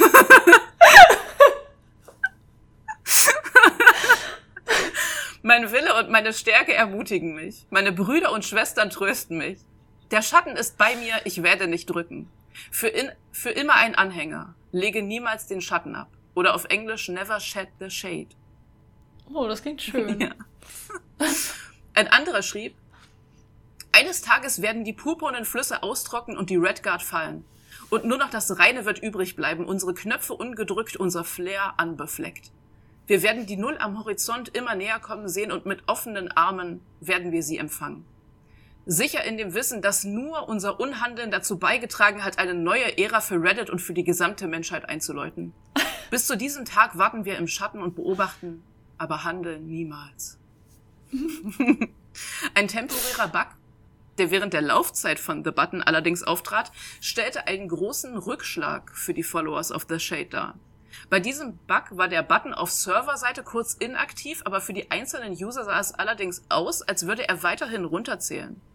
Und viele, die sich zuvor als Anhänger der Followers of the Shade bezeichnet hatten, stellten fest, dass ihnen die Willenskraft fehlte, als sich der Timer immer weiter der Null näherte. Und sie klickten den Button. Nein. Nachdem der Oha. Bug behoben war, tauchte neben ihrem Namen nun das violette Zeichen mit dem Timecode 59 auf. Das heißt, die haben alle eine besondere Kategorie bekommen. Und sie wurden von den Followers of the Shade verstoßen. Warte, die haben eine besondere Kategorie? Also- War das ein absichtlicher Bug? Also Nee. die, neun- nee, nee, äh, die 59, ähm, was, die 59, also im Grunde, wenn du Flair bekommst, steht in dem Flair, also in dem, in der Farbanzeige immer noch die Sekundenanzahl. Und die Mhm. wurden im Grunde alle den 59ern zugeordnet. Was übrigens eh die größte Ah. Kategorie war, weil viele Leute einfach draufgekommen sind, sofort den Button geklickt haben. Okay, das ist, das heißt, die die zählen zu denen, die quasi gar nicht mehr warten könnten, was Genau. ja das Gegenteil Ja. von dem ist, was sie eigentlich waren. Exakt. Oh, the shade. Ja. Einige, ihrer Versto einige dieser Verstoßenen, die sich eigentlich geschworen hatten, nicht zu drücken, schlossen sich mit anderen bemitleidenswerten Seelen zu den Seekers of the Shade zusammen. Also den Suchern des Schattens. Die Seekers of the Shade bestanden aus all jenen, die auf den Button gedrückt hatten und es dann bereuten. Doch es war zu spät, denn sie waren bereits als Drücker gebrandmarkt. Die Seekers of the Shade sind dazu verdammt, in allen Farben des Regenbogens auf der Erde zu wandeln, während ihre Seelen nach dem Schatten suchen. Ein oh. Priester der Seekers of the Shade schreibt, macht es euch zur Aufgabe, die bunte Sonne zu blockieren, die die Knights of the Button anlockt, die Red Guard oder jeden, der dafür plädiert, den Button zu drücken. Bietet ihnen den Schutz des Schattens. Teilt Geschichten über euer Bedauern und Geschichten darüber, wie ihr, wie ihr sofort nach dem Drücken des Buttons fallen gelassen wurdet. Ihr habt etwas erlebt, was kein Grauer jemals erlebt hat. Nutzt dieses Wissen, um die Reihen des Schattens zu vergrößern. Ich bin nicht sicher, ob ihr den Schatten jemals wiederfinden könnt, aber lasst nicht zu, dass andere den gleichen Fehler machen wie ihr. Oha. Ein Anhänger der Seekers of the Shade schreibt im Subreddit, ich habe den Button nicht gedrückt. Ich ging zu r slash the Button, um zu sehen, was los war. Ich habe einen Knopf gesehen, also habe ich drauf gedrückt. Danach habe ich mich auf der Seite umgeschaut. Ich habe den Countdown gesehen. Ich habe die Threads gesehen. Erst dann verstand ich, was ich getan hatte. Ich bin ein Nichtdrücker gefangen in einem lila Körper. Ich habe noch nie etwas in meinem Leben so sehr bereut wie das. I mean, good for him, I guess, aber. Die Leute waren so richtig intensiv drauf. Voll schön.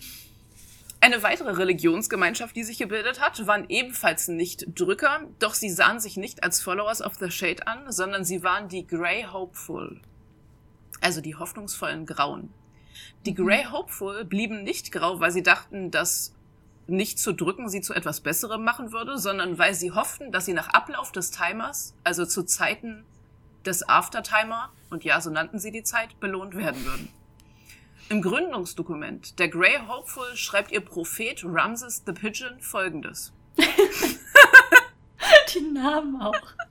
Das hat ihre Reddit-User Drücket nicht auf den Button, Freunde, damit euch im Aftertimer nicht die gebührende Belohnung verweigert wird. Denn da die letzte denn da die letzte Sekunde nicht mehr als eine leere Hülle sein könnte, werden diejenigen, die sich von einer fehlgeleiteten Berührung zurückgehalten haben, möglicherweise nicht mit einem, nicht nur mit einem farbigen Punkt gelohnt, sondern mit einem leuchtenden Geschenk von Reddit Gold.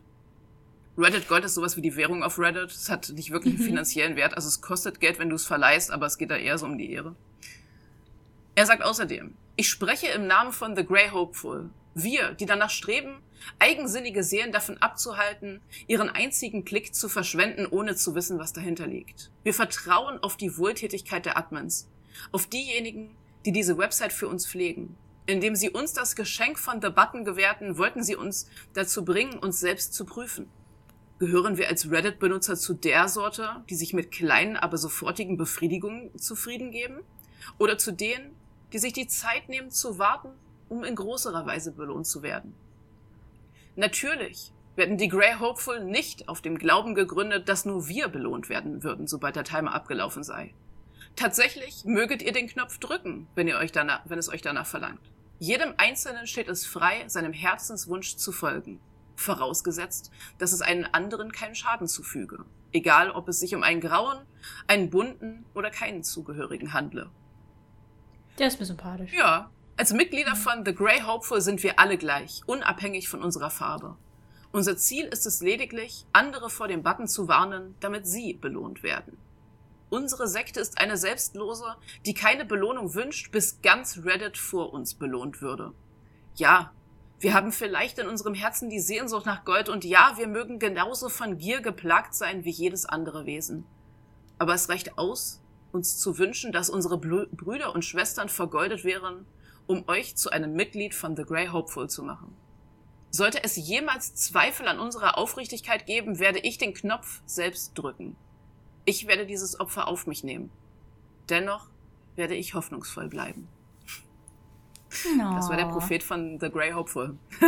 Die kleine Taube. Der ist schon cool. Ja. Doch in dieser Vereinigung Also in dieser Vereinigung ist also jeder willkommen. Doch auch hier ist das oberste Gebot, alle anderen vor den Farben des Buttons zu schützen, in der Hoffnung, in der Aftertimer belohnt zu werden. Und am Ende haben wir noch eine der wichtigsten Glaubensrichtungen. Wie gesagt, es gab Dutzende, aber das waren so die größten. Äh, eine der wichtigsten Glaubensrichtungen, äh, die auch für alle offen ist, nämlich die Church of the Button, die Kirche des Buttons. Deren Flagge war eine mhm. Regenbogenflagge. Oh, da will ich dazu. Ja. Die Church of the Button verehrt nur die Tatsache, dass der Button existiert. Und sie verehren seinen Schöpfer, den Moderator, der den Button ins Leben gerufen hat, Useless Power Language. Die Church Power Language. Ja, genau. Hey, Power Language, Mann. die Church of the Button bietet allen Trost und Erlösung, Unabhängigkeit von ihrer Farbe und Sekundenanzahl. Hier ist ein Auszug aus ihrem heiligen Buch, das seit Generationen überliefert wurde. Und siehe da, ein gewisser Nichtdrücker stand für Useless Power Language und sagte, Meister, was soll ich tun? Meister, was soll ich tun, um das beste Flair zu bekommen? Und er sagte zu ihm, was steht in der Sidebar? Was liest du? Und er antwortete und sagte, du sollst den Knopf nur einmal drücken und dein Konto muss vor dem 1. April 2015 erstellt worden sein. okay. das ist so lustig. Und U slash Power Language sprach zu ihm, du hast richtig geantwortet. Tue dies und du wirst leben. Aber er war bereit, sich zu rechtfertigen und sagte, und wer ist gerechter? Der, der den Knopf drückt oder der, der wartet? Und die Antwort von U slash Power Language lautete, ein gewisser Mann meldete sich bei A slash The Button an und geriet unter Trolle, die ihm seinen seines Laptops beraubten, seinen Knopfdruck benutzten und verschwanden, so dass er ein 60er ward also die Zahlen 60er, 59er mhm. stehen für die Sekundenanzahl, zu der gedrückt wurde. Und ja, das ist wirklich passiert. Also es gab so einen Dude, der gehackt wurde und jemand hat für ihn den Button geklickt. Oh, ähm. Und er ist auch noch ein 60er geworden. Die lila Leute waren nicht sehr beliebt, aber dazu kommen wir noch. äh, und darauf bezieht sich diese Geschichte. Und zufällig kam auf diesem Weg ein gewisser Nichtdrücker vorbei. Und als er ihn sah, ging er auf der anderen Seite vorbei, aus Angst, sich durch den Umgang mit einem Bauern zu verderben. Und ebenso kam einer, der auf Nullen wartete, als er an diesem Platz war und sah ihn und aus Angst vor dem Verlust seines eigenen Klicks ging auch er an der anderen Seite vorbei. Doch ein gewisser 59er kam auf seiner Reise dorthin, wo er war, und als er ihn sah, hatte er Mitleid mit ihm. Und er ging mit ihm und brachte ihn zu den Mods und kümmerte sich um ihn. Und am nächsten Tag, als er ging, holte er seinen Throwaway-Account heraus und gab ihn dem Mod.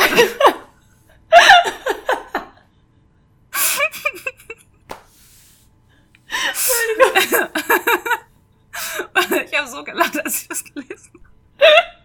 Ich habe halt auch zwei Throwaway-Accounts für Reddit, ich fühle das. Ja, und am nächsten Morgen, als er ging, holte er seinen Throwaway-Account heraus und gab ihm den Not und sagte zu ihm, pass auf ihn auf. Und wenn die Zeit null schlägt, drücke den Knopf und gib ihm das rote Flair. Welcher dieser drei hat deiner Meinung nach Gold von dem verdient, der unter die Trolle fiel? Und der User sagte, der, der sich seiner erbarmt hat. Und da sprach Useless Power Language zu ihm, gehe und tue es diesem Manne gleich. Das ist die Überlieferung der heiligen Schriften der Church of the Button. Wow, ich ja. liebe das auch alles richtig im Bibelstil geschrieben. Ja, ist. genau. ja. Oh. Die Church of the Button hat viele dieser und ähnlicher Überlieferungen. Es gibt wirklich richtig, richtig viele Passagen aus deren Bibel im Grunde, die sie mit Menschen teilen, um sie auf den rechten Weg zu geleiten. Das waren die wichtigsten Glaubensströmungen, die bei r slash the Button entstanden. Es gab aber auch genügend User, die sich mit keiner Religion identifizierten und einige von ihnen schlossen sich zu den Button-Gelehrten zusammen. Unter den Gelehrten haben wir zunächst die Fraktion, die sich The Scientists nannte, also die Wissenschaftler. Die Scientists sind der Meinung, dass die ganze moralische Debatte darüber, was mit dem Button zu tun ist, Zeitverschwendung ist. Sie beschränken sich nur auf die harten Fakten. Obwohl die Scientists nicht mit den Religionen oder Militärverbünden verbunden sind, scheinen sie erscheint sich diese Religion und diese Verbünde auf ihre Erkenntnisse zu verlassen. An ihren Studien richten sie ihre Aktionen und Pläne aus. Dann in regelmäßigen Abständen veröffentlichen die Scientists ihre Analysen und Erkenntnisse. Beispielsweise Statistiken, in denen zu sehen ist, welche Flairfarbe am häufigsten vorkam und wie selten die einzelnen Flares und ihre Sekundenanzahl waren. Sie stellten am Ende unter anderem fest, dass 59% aller Kommentatoren in r/the Button nicht Drücker waren, also über die Hälfte. Oha. 1,4% mhm. der User, die den Button nicht drücken, äh, waren User, die den Button nicht drücken konnten, weil ihre Accounts zu neu waren. Das waren die sogenannten Can't Pressers. Unter den Drückern, also alle Leute, die gedrückt haben, waren 64% violett, also Leute, die innerhalb der ersten acht Sekunden gedrückt haben, was sich dadurch erklären lässt, dass halt am Anfang der Button so oft gedrückt wurde, dass es selten eine andere Farbe gab als violett. 13% blau, 8% grün, 6% gelb, 4% orange und nur 2% rot. Denn um ein rotes Pferd zu bekommen, muss man immerhin warten, bis der Timer ganz kurz davor ist, auf Null zu kommen, was zu Beginn, wie gesagt, nur super selten vorkam. Die Scientists erstellten außerdem neben etlichen Statistiken und Übersichten auch ein Wiki aller vorhandenen Gruppierungen und die Encyclopedia Batonica. no way! in der alles Wissenswerte über den Button zusammengetragen wurde. Nicht genügend für meine Recherche, aber es war zumindest schon mal ein bisschen was. die Collectors, also die Sammler, ähm, nee, sorry, den Collectors, also den Sammlern, ähm, mhm. ist es, ähnlich wie den Scientists, egal was andere mit dem Knopf machen. Die Collectors sagen sogar, dass ihnen der Knopf an sich völlig egal ist. Stattdessen müssen die Collectors ihren Drang nachkommen, ich zitiere, to catch them all. Also sie oh, alle zu finde ich auch das. Ja, fühle ich auch ein bisschen. Okay. Collectors haben es sich nämlich zur Aufgabe gemacht, alle seltenen Zahlen und Anomalien im Flair aufzuspüren, die User erreicht haben.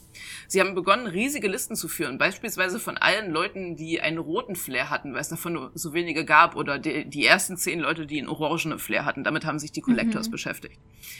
Ähm, die Collectors hatten wohl auch eine offizielle Gruppenhymne, aber die findet man leider nicht mehr. Da gab es einen Link zu einem oh YouTube-Video. Ja, war ich auch ein bisschen traurig. Ich habe echt lange gesucht danach. Ja.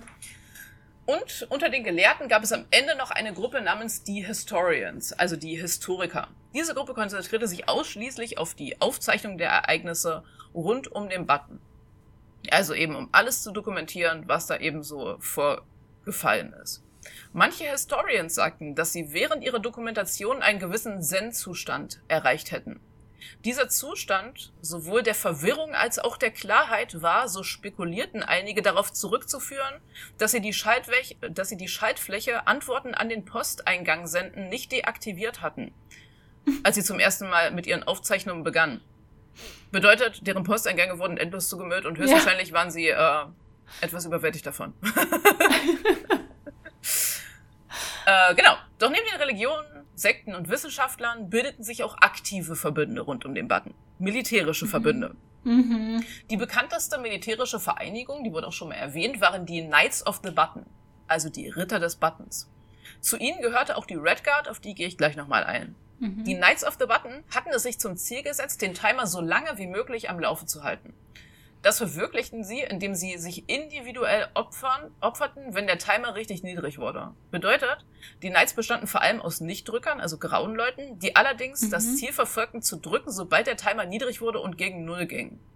Mhm. Um das zu ermöglichen, stellten die Knights of the Button bestimmte Bataillone zusammen, die rund um die Uhr jeweils eine Stunde lang äh, Wache gehalten haben, um oh sicherzustellen, oh dass der Timer niemals Null erreicht. Das heißt, die haben sich so in Discord-Server getroffen, mhm. haben sich so in Gruppen eingeteilt und dann haben die immer so in abwechselnden Schichten sich den Button angeschaut.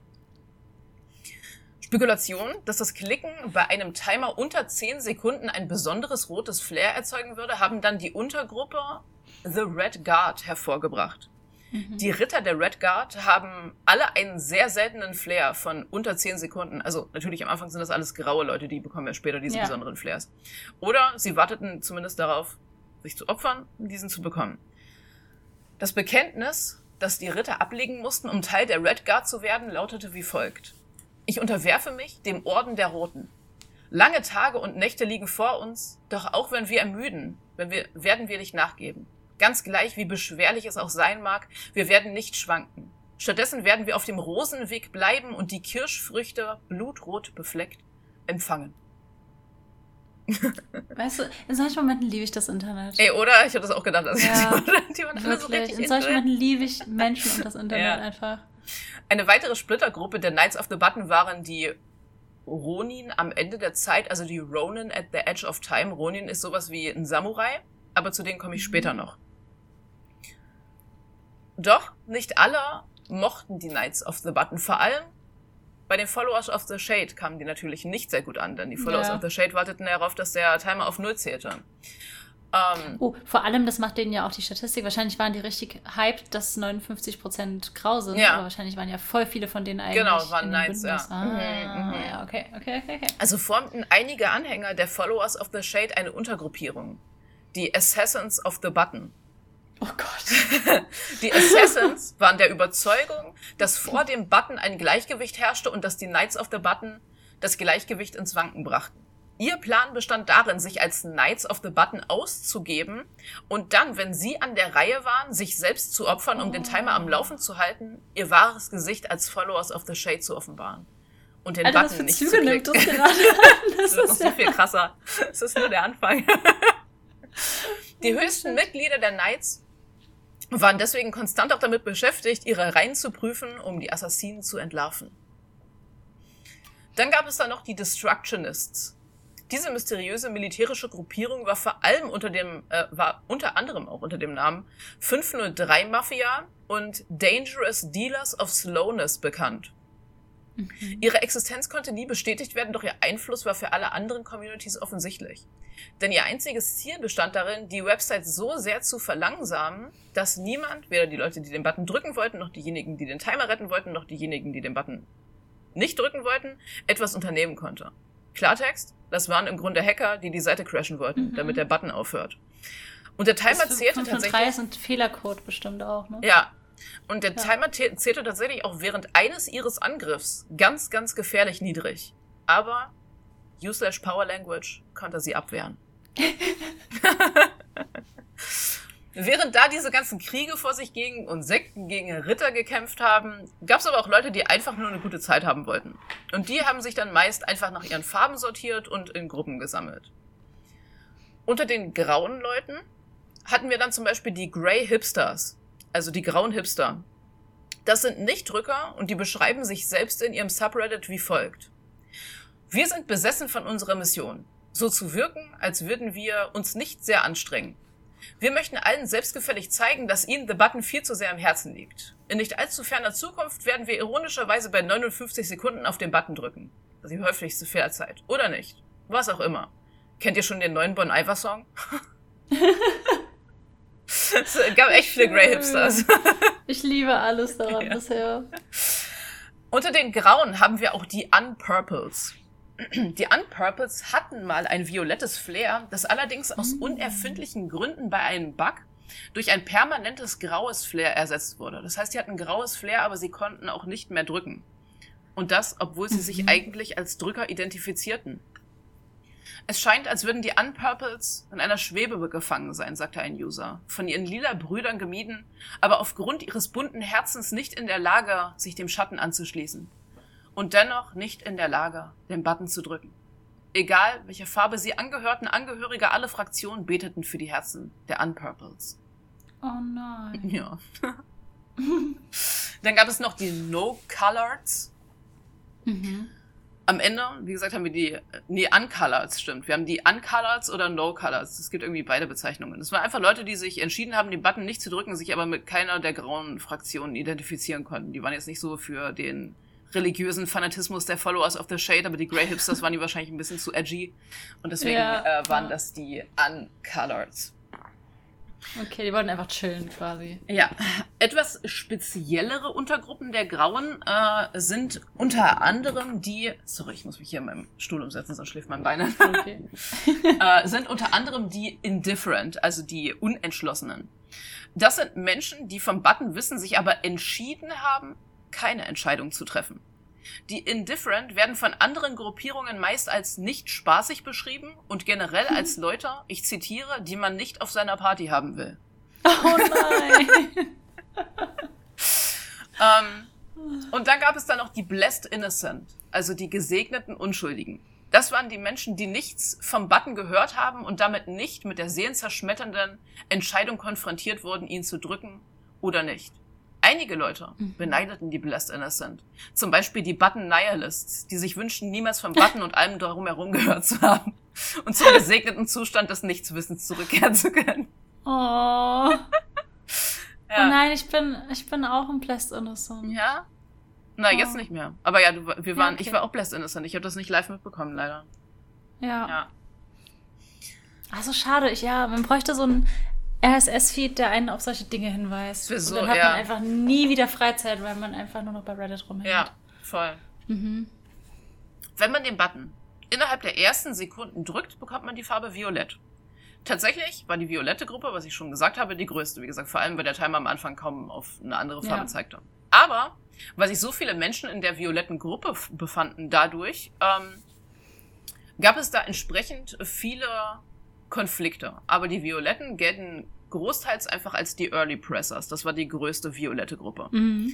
59er waren am weitesten verbreitet und am unbeliebtesten, also nicht nur bei den Violetten, sondern generell auch bei anderen Gruppen.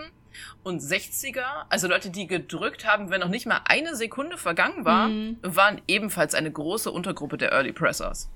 Die 60er glaubten, dass sie die Auserwählten seien. Dabei waren sie eigentlich diejenigen, die am wenigsten Unterschied gemacht haben. Also die wurden dafür auch von anderen Gruppen heftig kritisiert, weil sie mit ihrem Klick ja nicht mehr den Timer zurückgesetzt haben, sondern es hat im Grunde gar keinen Unterschied gemacht, ob sie geklickt haben oder ja, nicht. Einfach nur draufgeballert. Der Prophet von den 60ern war You slash the button. Und seine meist zitierten Worte waren, nur 60er werden errettet. Alle anderen sind verloren. War alles, was er dazu zu sagen hat. Sympathisch. Vor allem von den Followers of the Shade ähm, wurden die internen Kämpfe der Early Pressers, welche Sekundenanzahl die überlegene wäre, als kindisch angesehen. Und ein Repräsentant der Followers of the Shade sagte über sie, die Zahl spielt keine Rolle. Sie haben gedrückt, also sind sie unrein. Das waren die wichtigsten Fraktionen der violetten mhm. Flares. Mhm. Kommen wir nun zur äh, größten Gruppierung der blauen. Die nannten sich die Brotherhood. Also wie Blue oh mein Gott, und Brotherhood.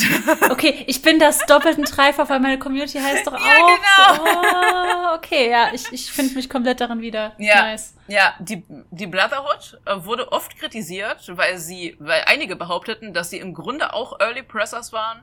Nein, sind wir nicht.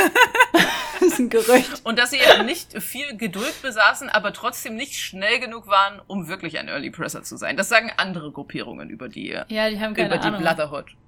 Den Leuten aus der Brotherhood war das tatsächlich aber relativ egal. Das sehen wir jetzt ganz viel bei den Farben zwischen Blau und Gelb. Das sind einfach entweder Leute, die zufällig auf ihre Farben gekommen sind oder die sich ihre Farben ausgesucht haben, weil sie die einfach am coolsten fanden. Die sind also alle relativ entspannt. In den Geschichtsbüchern der Brotherhood lässt sich Folgendes lesen. Die Brotherhood wurde als Königreich zu Beginn des Blauen Zeitalters gegründet. Es war eine friedliche Fraktion, die sich langsam zu einem Rat entwickelte und bei Wohltätigkeitsläufen mithalf. Ja, die haben oh. tatsächlich intern einige wohltätige Aktionen gemacht. Also auch einige, Ey, einige der anderen Fraktionen, ja. Komme ich später nochmal zu. Voll cool, ja. Die Grundlage vieler Brothers ist es, dass Blau sowohl die Farbe der Harmonie als auch des Buttons ist. Der Button ist auch blau. Das bedeutet, dass die Brotherhood die harmonische Natur von The Button repräsentiert und danach streben sollte, mit allen anderen Flares im Einklang zu leben.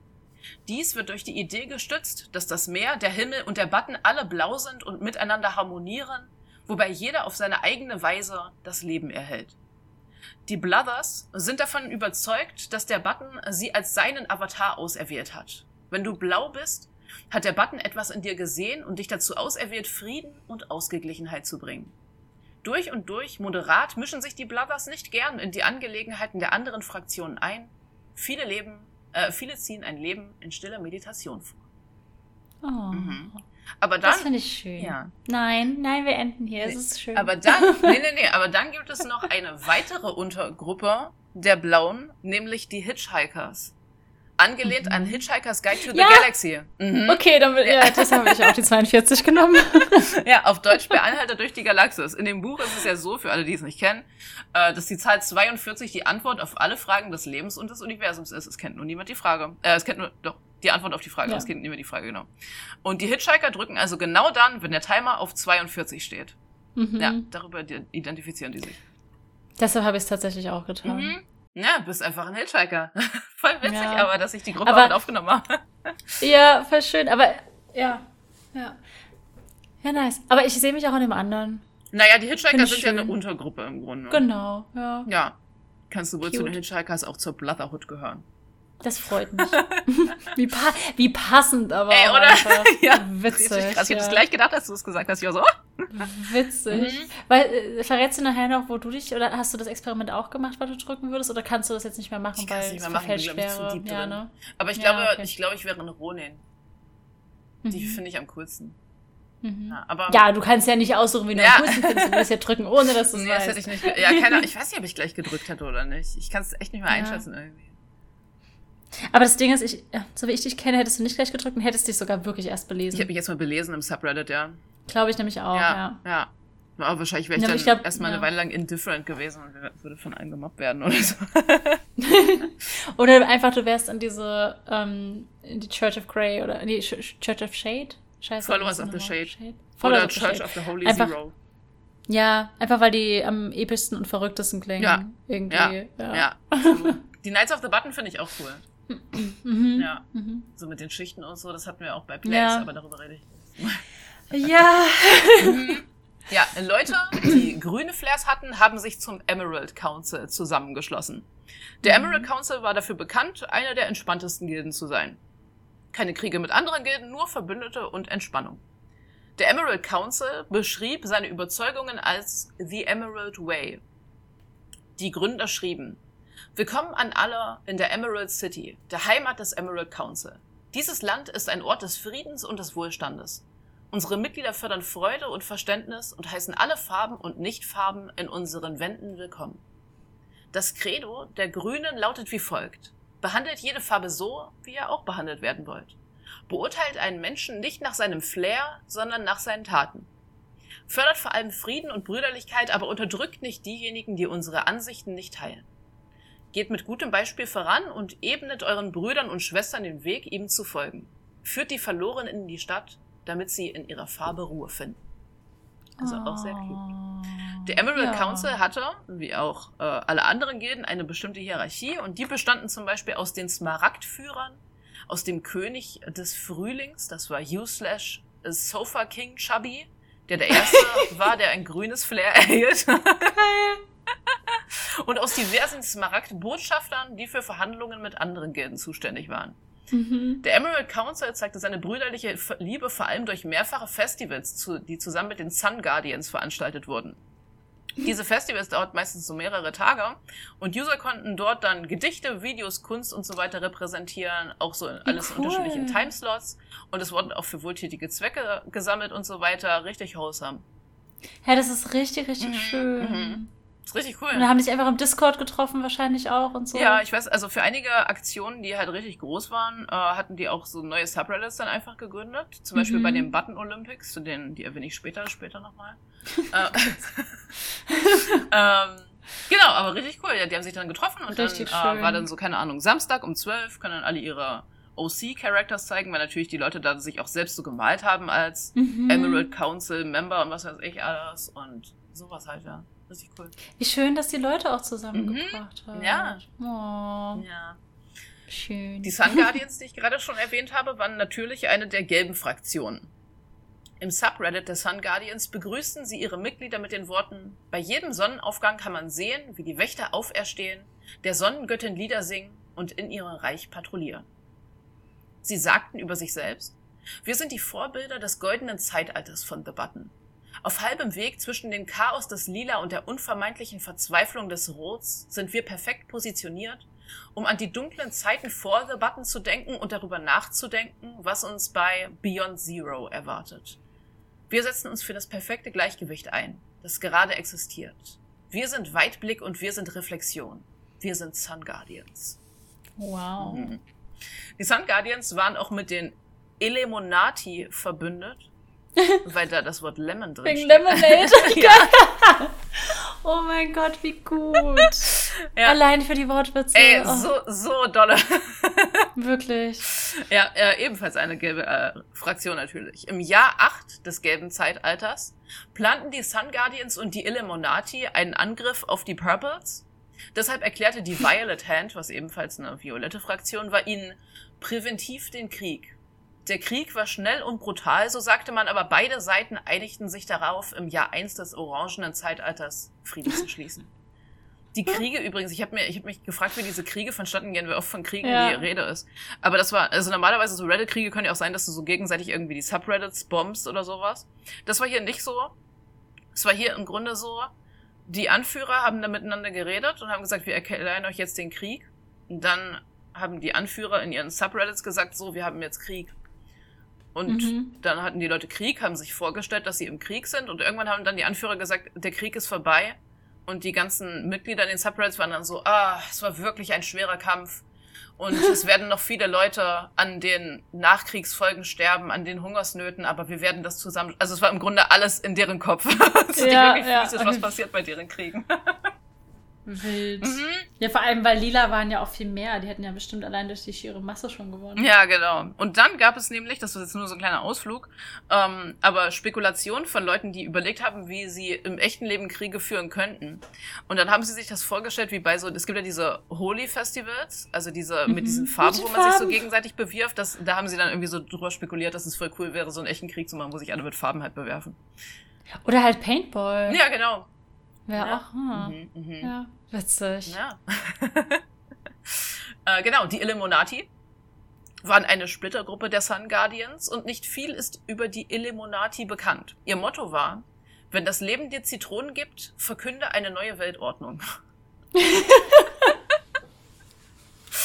ja. Ein natürlich. Ja, ein Illuminati-Agent sagte, während viele Leute darauf bestehen, dass die Illuminati ein Mythos seien, ist ihre Symbolik überall in der Infrastruktur, den Medien und der Währung der Sun Guardians zu finden, weil du dich entscheidest, genau hinzusehen.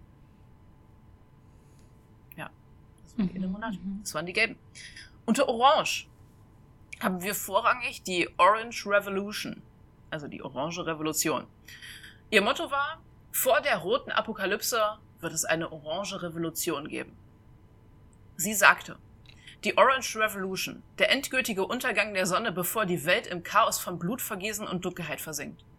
Wir sind diejenigen, die gewartet haben, diejenigen, die nicht den Verstand gegenüber den Versuchungen verloren haben und gegenüber der Anarchie, die regieren wird, wenn wir nicht mehr sind. Wir, die wir gewartet haben, müssen als Vorhut gegen den blutigen Roten dienen, die nichts als Verstörung mit sich bringen werden. Wir werden die letzte Verteidigungslinie dieser neu entstandenen Zivilisation sein.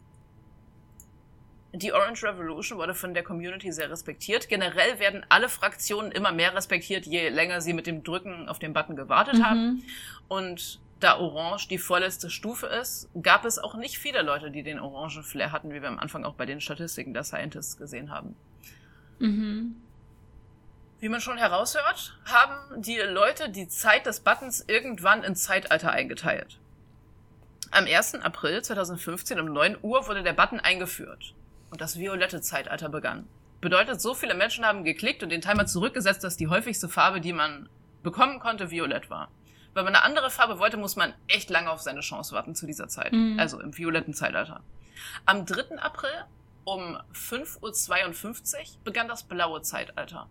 Am 4. April um 7.20 Uhr begann das grüne Zeitalter. Am 10. April um 8.01 Uhr begann das gelbe Zeitalter. Am 18. April um 6.41 Uhr ging der Button kurz down und das neueste niedrige Flare, niedrigste Flare wurde erreicht. Ein 8-Sekunden-Flare. Das war bei diesem Angriff der Destructionists. Mm. Und am 24. April um 11.18 Uhr begann das rote Zeitalter. Der Anfang vom Ende der Zeit, wie viele ihn vorhergesagt, herbeigesehnt oder gefürchtet hatten. Immer mehr rote Flares wurden freigeschaltet, weil der Timer immer öfter in Richtung Null ging und die Red Guard und die Knights of the Button hatten ihre Zeit zu scheinen, um den Button am Leben zu erhalten.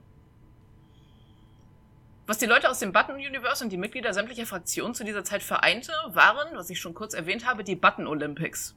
Mhm. Die Olympiaden ging, äh, gab es so mehrere Spiele. Die haben so ein Subreddit erstellt und ähm, da gab es dann auch so richtig so eine, wo du dich erstmal einteilen konntest in eine Fraktion, wo du erstmal gucken konntest, äh, mit wem du dann also zusammenarbeitest und ähm, wo es auch so eine richtige, keine Ahnung, so eine Einführungszeremonie gab und so weiter. Die haben sich richtig viel Mühe gemacht, die Leute, die das irgendwie organisiert haben.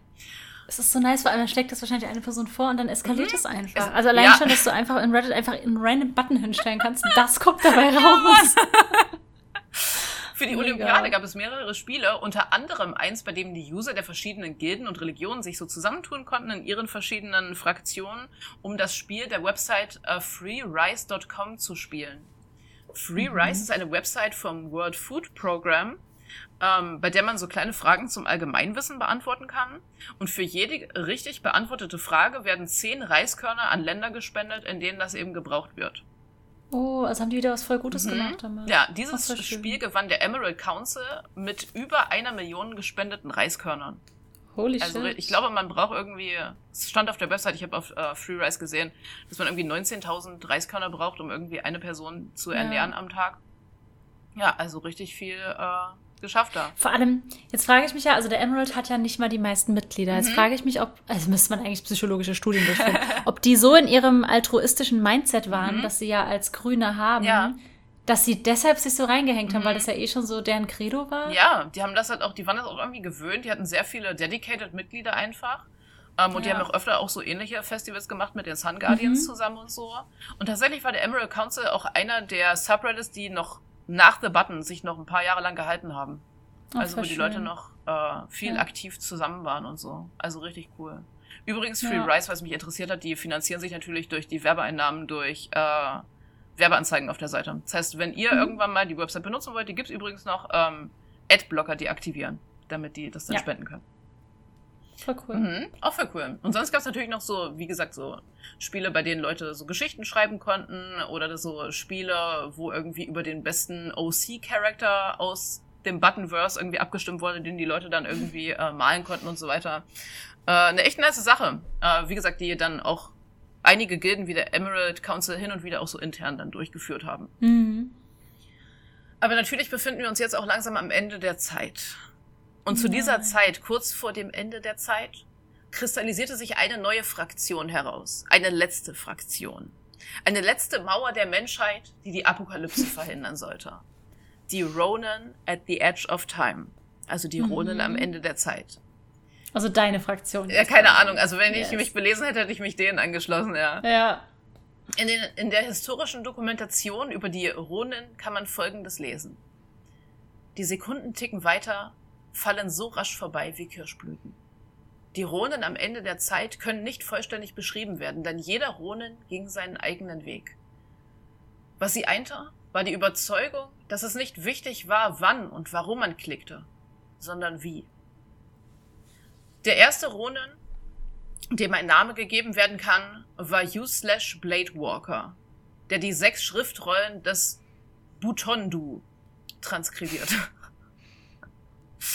Ähm, äh, die erste dieser Schriftrollen, angeblich unter einem verrotteten Baumstamm entdeckt, definierte die Kernphilosophie der Ronin.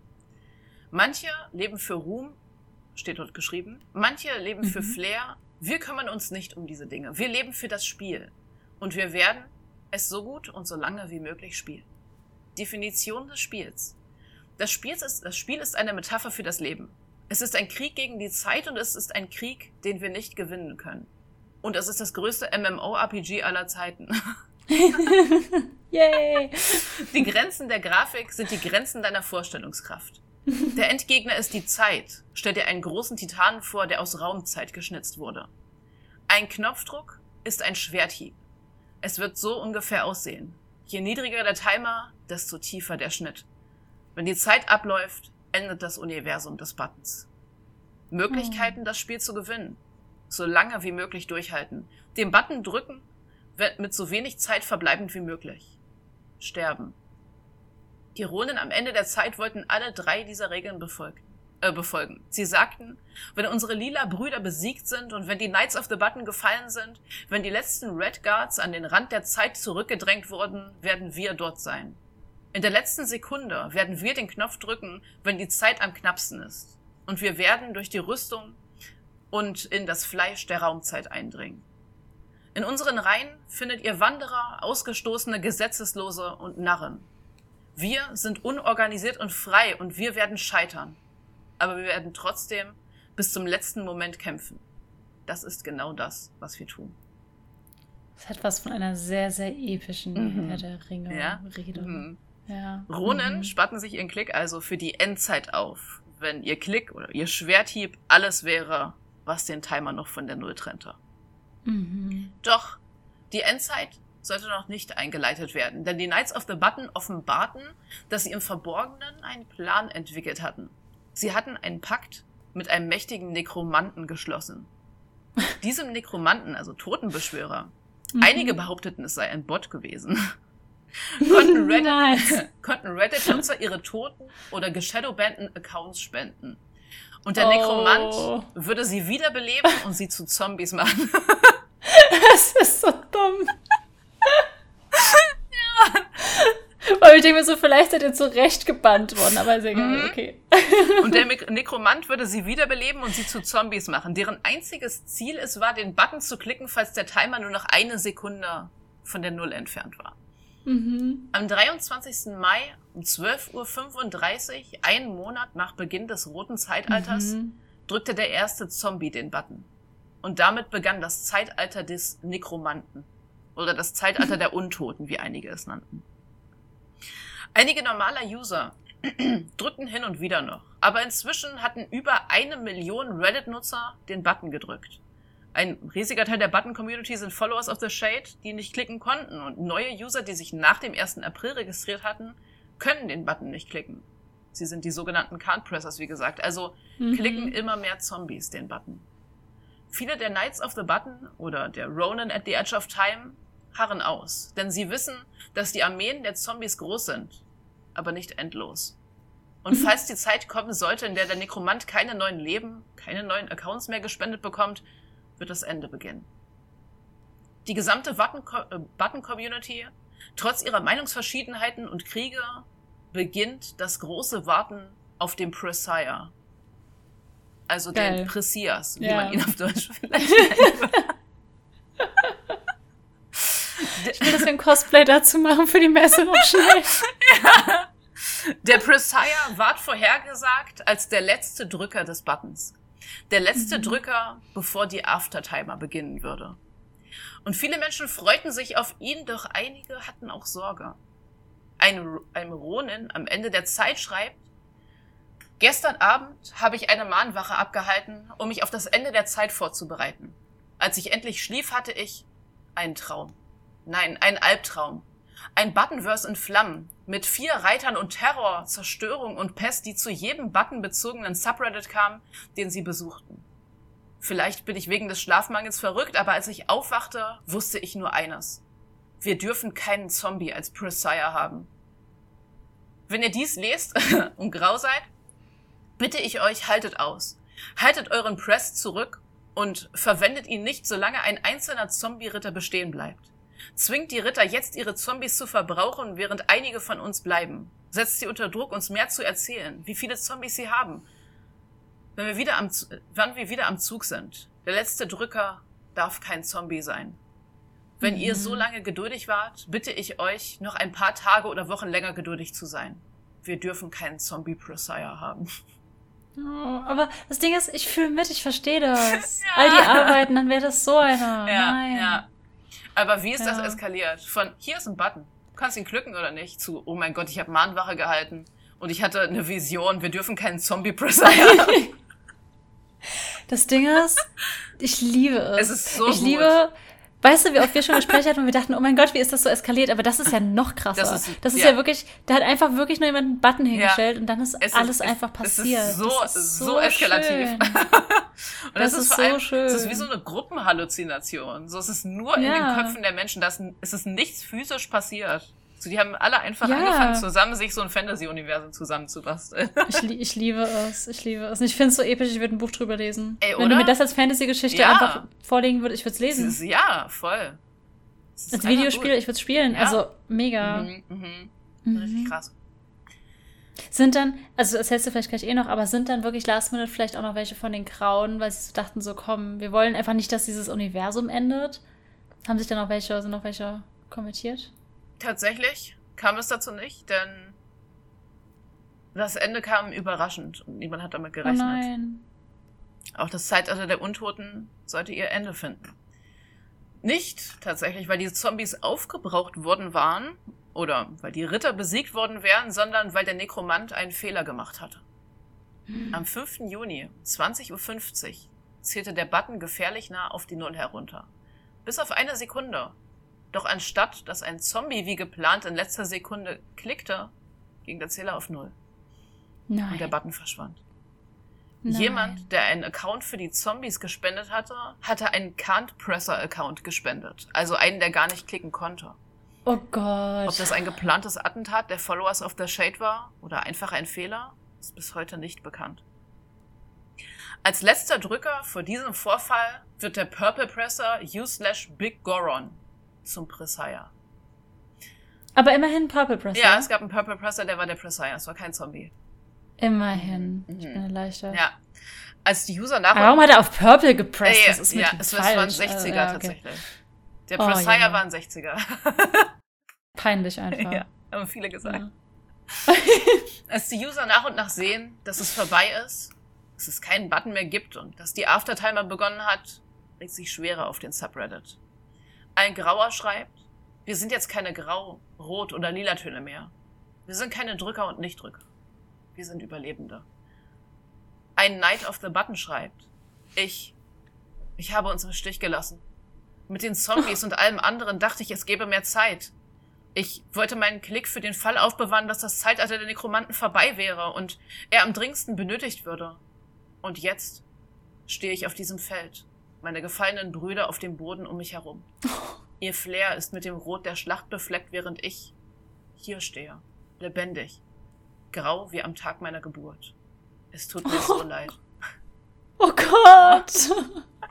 Vor allem, oh, auch voll die Message fürs Leben. Ja. Ja. Ja. Oh. Ja. Am 6. Juni, also einen Tag später, wird der Button Subreddit geschlossen. Und Nein. die Aftertimer beginnt offiziell. Der Subreddit r slash Button Aftermath wird gegründet. Und die Leute konnten gemeinsam das Ende einer Ära feiern oder betrauern. Der Presire gab ein Interview und ließ sich von den Menschen aller Gilden und Religionen huldigen. Und einige Communities. Oh, so ein 60er, ey, ja. komm. Tatsächlich haben die ein, oh mein Gott, es war so lustig, das Interview. Also, der hat so ein Ask Me Anything gemacht und alle waren ja. richtig, richtig krass zu dem. Also, die haben den wirklich richtig gehuldigt. Ähm, Weil es immerhin kein Zombie ja, war, oder? Aber er, er, dadurch, ja. dass er halt der Presire war, haben dann Leute auch so Fragen gestellt wie, ähm, wenn du in einem Fahrstuhl bist und du hast schon einen Button gedrückt, kann ich dann nach dir in den Fahrstuhl einsteigen und auch noch einen Button drücken, weil ja nach dem Presire eigentlich keiner drücken muss. Ja.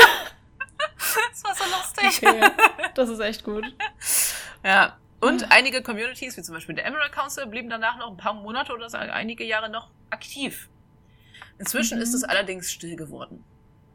In all diesen Communities. Es gab Hoffnung, dass der Button am 1. April 2016 zurückkommen würde, was allerdings nicht geschah. Was aber 2017 am 1. April geschah, bei Reddit, darüber spreche ich vielleicht das nächste Mal. Oh, das war mein kleiner Ausflug. Ey, das war so schön. Ja.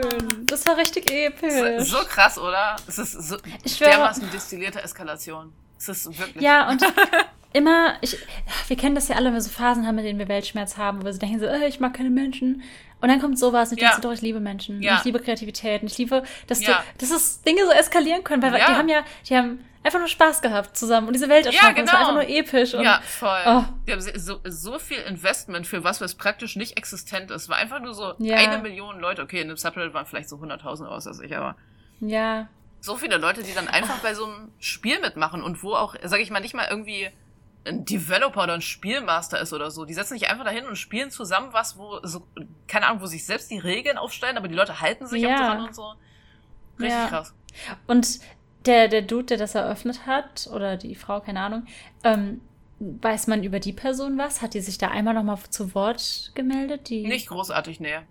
Also Krass. du meinst Power Überleg Language. Mal, du es war einfach, das äh, war, hat den, Ah, Power Language hat auch den Button erstellt. Genau, es war einfach ein Reddit-Mod. Ah, ja. Um, ähm, also wahrscheinlich in Absprache mit Reddit oder so, weil wie gesagt, es gibt ja jedes Jahr so diese April-Events irgendwie. Ja. Ähm, einfach den Button erstellt, wie gesagt, die Hacker irgendwie abgewehrt und so weiter und am Ende Subreddit geschlossen. Da gab es keine größere Interaktion oder Reaktion oder Mega. so. Mega. Mhm. Aber auch spannend, das Power Language selbst hat sich ja auch jemandem zugeordnet. Das heißt, der war ja nicht anteilnahmslos. Das ist ja auch spannend. Ja, true. Cool. Mhm. Mhm. Ja. Ja, super spannend. Mhm. Ey, wie krass, dass du einfach sowas da reinschreiben kannst ja. und dann passieren Dinge. Richtig krass. Einfach und wie sind so, Leute darauf aufmerksam geworden? Auch war das, hat Reddit das irgendwie beworben, weißt du das, zu dem 1. April oder hatten die einfach ein Subreddit gemacht also, und dachten mal gucken, was passiert? Ist, dieser 1. April ist bei Reddit immer ganz, ganz groß. Meistens schon mhm. Monate vorher versuchen Leute irgendwie die, die Reddit-Mods zu analysieren und irgendwie Hints darauf zu finden, was am 1. April passiert. Deswegen sind so richtige Redditors sind halt überall unterwegs. Ich weiß nicht, ja. ob es eine Zeit lang irgendwie gepusht wurde und dann irgendwie auf der Startseite war, bestimmt halt. Ja. Tatsächlich wurde es so groß, dass auch irgendwann so Zeitungen und sowas darüber berichtet haben, also Krass. über The Button. Ähm, aber ja, das war, wie gesagt, also es gab dann immer mal wieder so Wellen auch, wie dann Leute darauf kamen. Das hat sich ja dann doch über drei Monate hinweggezogen. Mhm. Aber irgendwann hat Beleg mal, du liest das in der Zeitung und du liest das da und hast einfach gar keine Ahnung. ja, sowas passiert. Was so Reddit ist und ja. Wir warten auf den Press Hire. Denkst, irgendein Krieg ist ausgebrochen. Ja. Witzig. Ja, das war Ich muss mehr auf Reddit sein. Ja, mega. Mhm. Ich, ich muss mehr auf Reddit sein. Ich liebe Reddit eigentlich, aber ich nehme mir zu wenig Zeit. Ja, ich war auch echt traurig, dass ich das nicht mitbekommen habe, als ich mich da so reingelesen ja. habe. Ja. Mhm. Weil ich tendiere schon auch dazu, in sowas zu versinken, wenn ich es mitkriege. Ey, oder? Ja, wie gesagt, auf jeden Fall, wenn ich dann ja. über Plays rede. Oh ich habe das ja, das ja, habe ich aber auch da lange nicht mitbekommen. Das war ja, können wir ja schon mal, ich meine, das ist jetzt kein Spoiler oder so. Es war ja, es hat ja in mehreren Jahren stattgefunden. Ich habe es ja auch erst letztes mhm. Jahr herausgefunden, das erste Mal. Das war schon krass und da war ich so invested. Ja. das hat richtig Spaß gemacht. Es, es gibt halt auch so ein Community-Gefühl, sowas. Mhm. Und es ist so eine, so eine coole Art der Competiz Competitiveness, keine mhm. Ahnung, was ist das deutsche Wort? Ja. Des Miteinander, gegeneinander antretens. Ja, genau. Ja. Einfach gut. Ja, cool. Ja. Mega, mega nice. Ja, ich dachte, ich würde länger reden. Heute sind wir unter äh, zwei Stunden. Krass. Peinlich einfach. Cringe. Also ist schon unter zwei Stunden ist schon können wir den Leuten eigentlich nicht antun. ja. Ich meinte noch zu Marie, die erste I Love Bees Folge war die erste, die über zwei Stunden ging und seitdem sind wir auch nie wieder unter zwei Stunden gekommen. Ja. Aber yes. ist okay. Ja, ich hätte noch mehr, ja. uh, ich hätte noch mehr nee, Überlieferungen von der Church of the Button vorlesen können oder so, aber ich wusste nicht, ob es irgendwann stable Ey, alles wird. gut. Das ist großartig, vor allem, wie sie da so eine Art Bibel geschrieben haben. Ich gehe mich da gleich mal reinlesen. Ja. Ja, yes, voll nice. Ich kann euch natürlich so ein bisschen, also es gibt wie gesagt so ein Wiki mit den verschiedenen Fraktionen. Natürlich gab es auch so Fanart, wo dann Leute, die so Repräsentanten unterschiedlicher Fraktionen gemalt haben. Das kann ich euch mal verlinken, ist direkt bei Reddit. Mhm. Und ähm, ja. Richtig nice. Auf der Playlist habe ich den, habe ich einen Song hinzugefügt, wo man sich das Musikvideo angucken muss, um zu wissen, mhm. wie das damit zusammenhängt. Weil das tatsächlich ein Song war oder ein Musikvideo war, was so rumgeschert wurde von den Leuten, als sie darüber spekuliert haben, wie ihre Kriege aussehen. Okay, ich, ich, ich verlinke die Playlist nochmal ja. in den Show Notes. Ja. Ähm, die ist eh, die ist so random. Mhm. Ich habe ja eben ja. auch noch, ich habe letzte Folge vergessen, das hinzuzufügen. Meins dieses Mal ist schon, aber sie ist so random. Yes. so witzig. Voll, aber ja. ich habe jetzt, ach stimmt, das hatte ich auch gerade eben erst gemacht, weil wir das bei der letzten Folge vergessen haben. Ich habe jetzt einen Song von einer Ainu-Band hinzugefügt auf mhm. der Doomcube Playlist. Also, falls ihr da mal reinhören wollt. Ähm, mach, mach das unbedingt. Das ist jetzt mein Song zur letzten Folge. Meine letzte Folge heißt Prairie Dog von Animal Tunes. und ich habe gehofft, Einfach dass die auch da drin quietschen, aber mhm. ja, es ist super random. Äh, nice. Dieses Mal füge ich Nonstop von Alexander Hamilton hinzu, weil darüber habe ich ganz, ganz kurz gesprochen mhm. und da geht es auch darum, ja, dass sie das ja, richtig gut viel mhm. gemacht hat. Nice, nice, nice. Ja, Schön. vielen, vielen Dank wie immer fürs Zuhören. Ich werde eine Umfrage machen mhm. und ich werde einfach nur fragen, würdet ihr den Button pressen? Genau. Ihr müsst ja und nein antworten. Ja, werden wir sehen, ja. ob wir in unserer Community mehr Pressers oder Non-Pressers haben. Sollen wir, beeinflussen wir euch, wenn wir es vermuten? Nee, ich, ich gebe eine geb ne Abschätzung. Hm. Ab ich sage, wir haben mehr Pressers. Ja, würde ich auch sagen. Würde ich auch denken. Wir haben so eine aktive Community. Weil ich sag mal so, die Followers of the Shade kamen manchmal schon echt hateful rüber. Ich glaube, wir hatten viele Leute, ja. die so beim Emerald Council dabei waren oder bei der Brotherhood oder so. Ja, die einfach nur so cool mhm. sind. Und ich glaube, wir haben so eine, wir sind so aktiv, ja. weißt du, die wollen auch nicht ja. so tatenlos einfach in der Welt rumhängen. Genau, ja. Jetzt haben wir sie richtig reingepressured, alle zu sagen, ja, ja, doch, doch, doch, ich hätte natürlich gedrückt. Ja. Klar. ja, ja, einige waren bestimmt auch sowieso Knights of the Button, weil ich finde, das ist auch eine sehr spannende Position. Wenn du dann da so in den Wachen ja. eingeteilt wirst und so. Aber die zähle ich zu Pressern. Sind, also die sind, ich weiß, die, die ja, ja, genau, die warten so, halt, aber. Das ist schon spannend, weil die meisten Knights of the Button, aber die, und die meisten Ronin zum Beispiel waren ja graue Nutzer, aber die ja. haben sich natürlich identifiziert als rote Nutzer, deswegen wurden sie von den Communities auch als rote Nutzer gesehen oder als Presser. Genau. Weil ich glaube, die Intention dahinter ist ja wichtig. Ja, genau. Also bist du ein Presser, wie wir darüber reden, als wäre es eine Wissenschaft, so, es geht ja um die Intention. ja, ja, also ja, ich finde schon, dann ist man schon ein Presser. Mhm. Ja, finde ich auch. Ja. Na cool. Nice. Schön. Ja, dank, danke Pressias Marie Krashoff, dass du uns mehr erzählt Ja, ich bin eher sowas wie ein Überlieferer. Wahrscheinlich so ja. in, im Buttonverse wäre ich wahrscheinlich ein Scientist oder so, welches oder ein Historian. Mhm. Ja, Historian wahrscheinlich. Ja. ja. Nice. Mhm. Ja, cool. Ich bin sehr gespannt. Ja, danke. Ich bin sehr gespannt auch auf dann die nächste Folge. das ist praktisch da bin ich auch richtig gespannt. Über Reddit April-Sachen. Mhm. Ich habe witzigerweise für nächstes Mal auch überlegt, was zu machen, was mit einem 1. April zu. Oh. Dabei haben wir die Folge nicht mal am 1. April, aber ja, mein, mein nächstes Thema, wenn ich es nehme, ich weiß noch nicht, ob es genug hergibt, wenn ich es nehme, hat auch was mit dem 1. April zu tun. Oh, da bin ich jetzt gespannt. Ja. Mhm. Mhm. mhm. Cool. okay. Ja, dann bis zum nächsten Mal. Ja, dann danke fürs Zuhören, wie immer. Es war wieder sehr nice. Yes, yes. Und ja, schreibt bis uns, dann. welche Fraktion ihr zugehören würdet. Mhm. Bye, bye. Tschüss. Dum dum dum dum dum dum dum dum. Interessiert mich nicht. Na gut, ich höre sowas nicht. Peinlich einfach.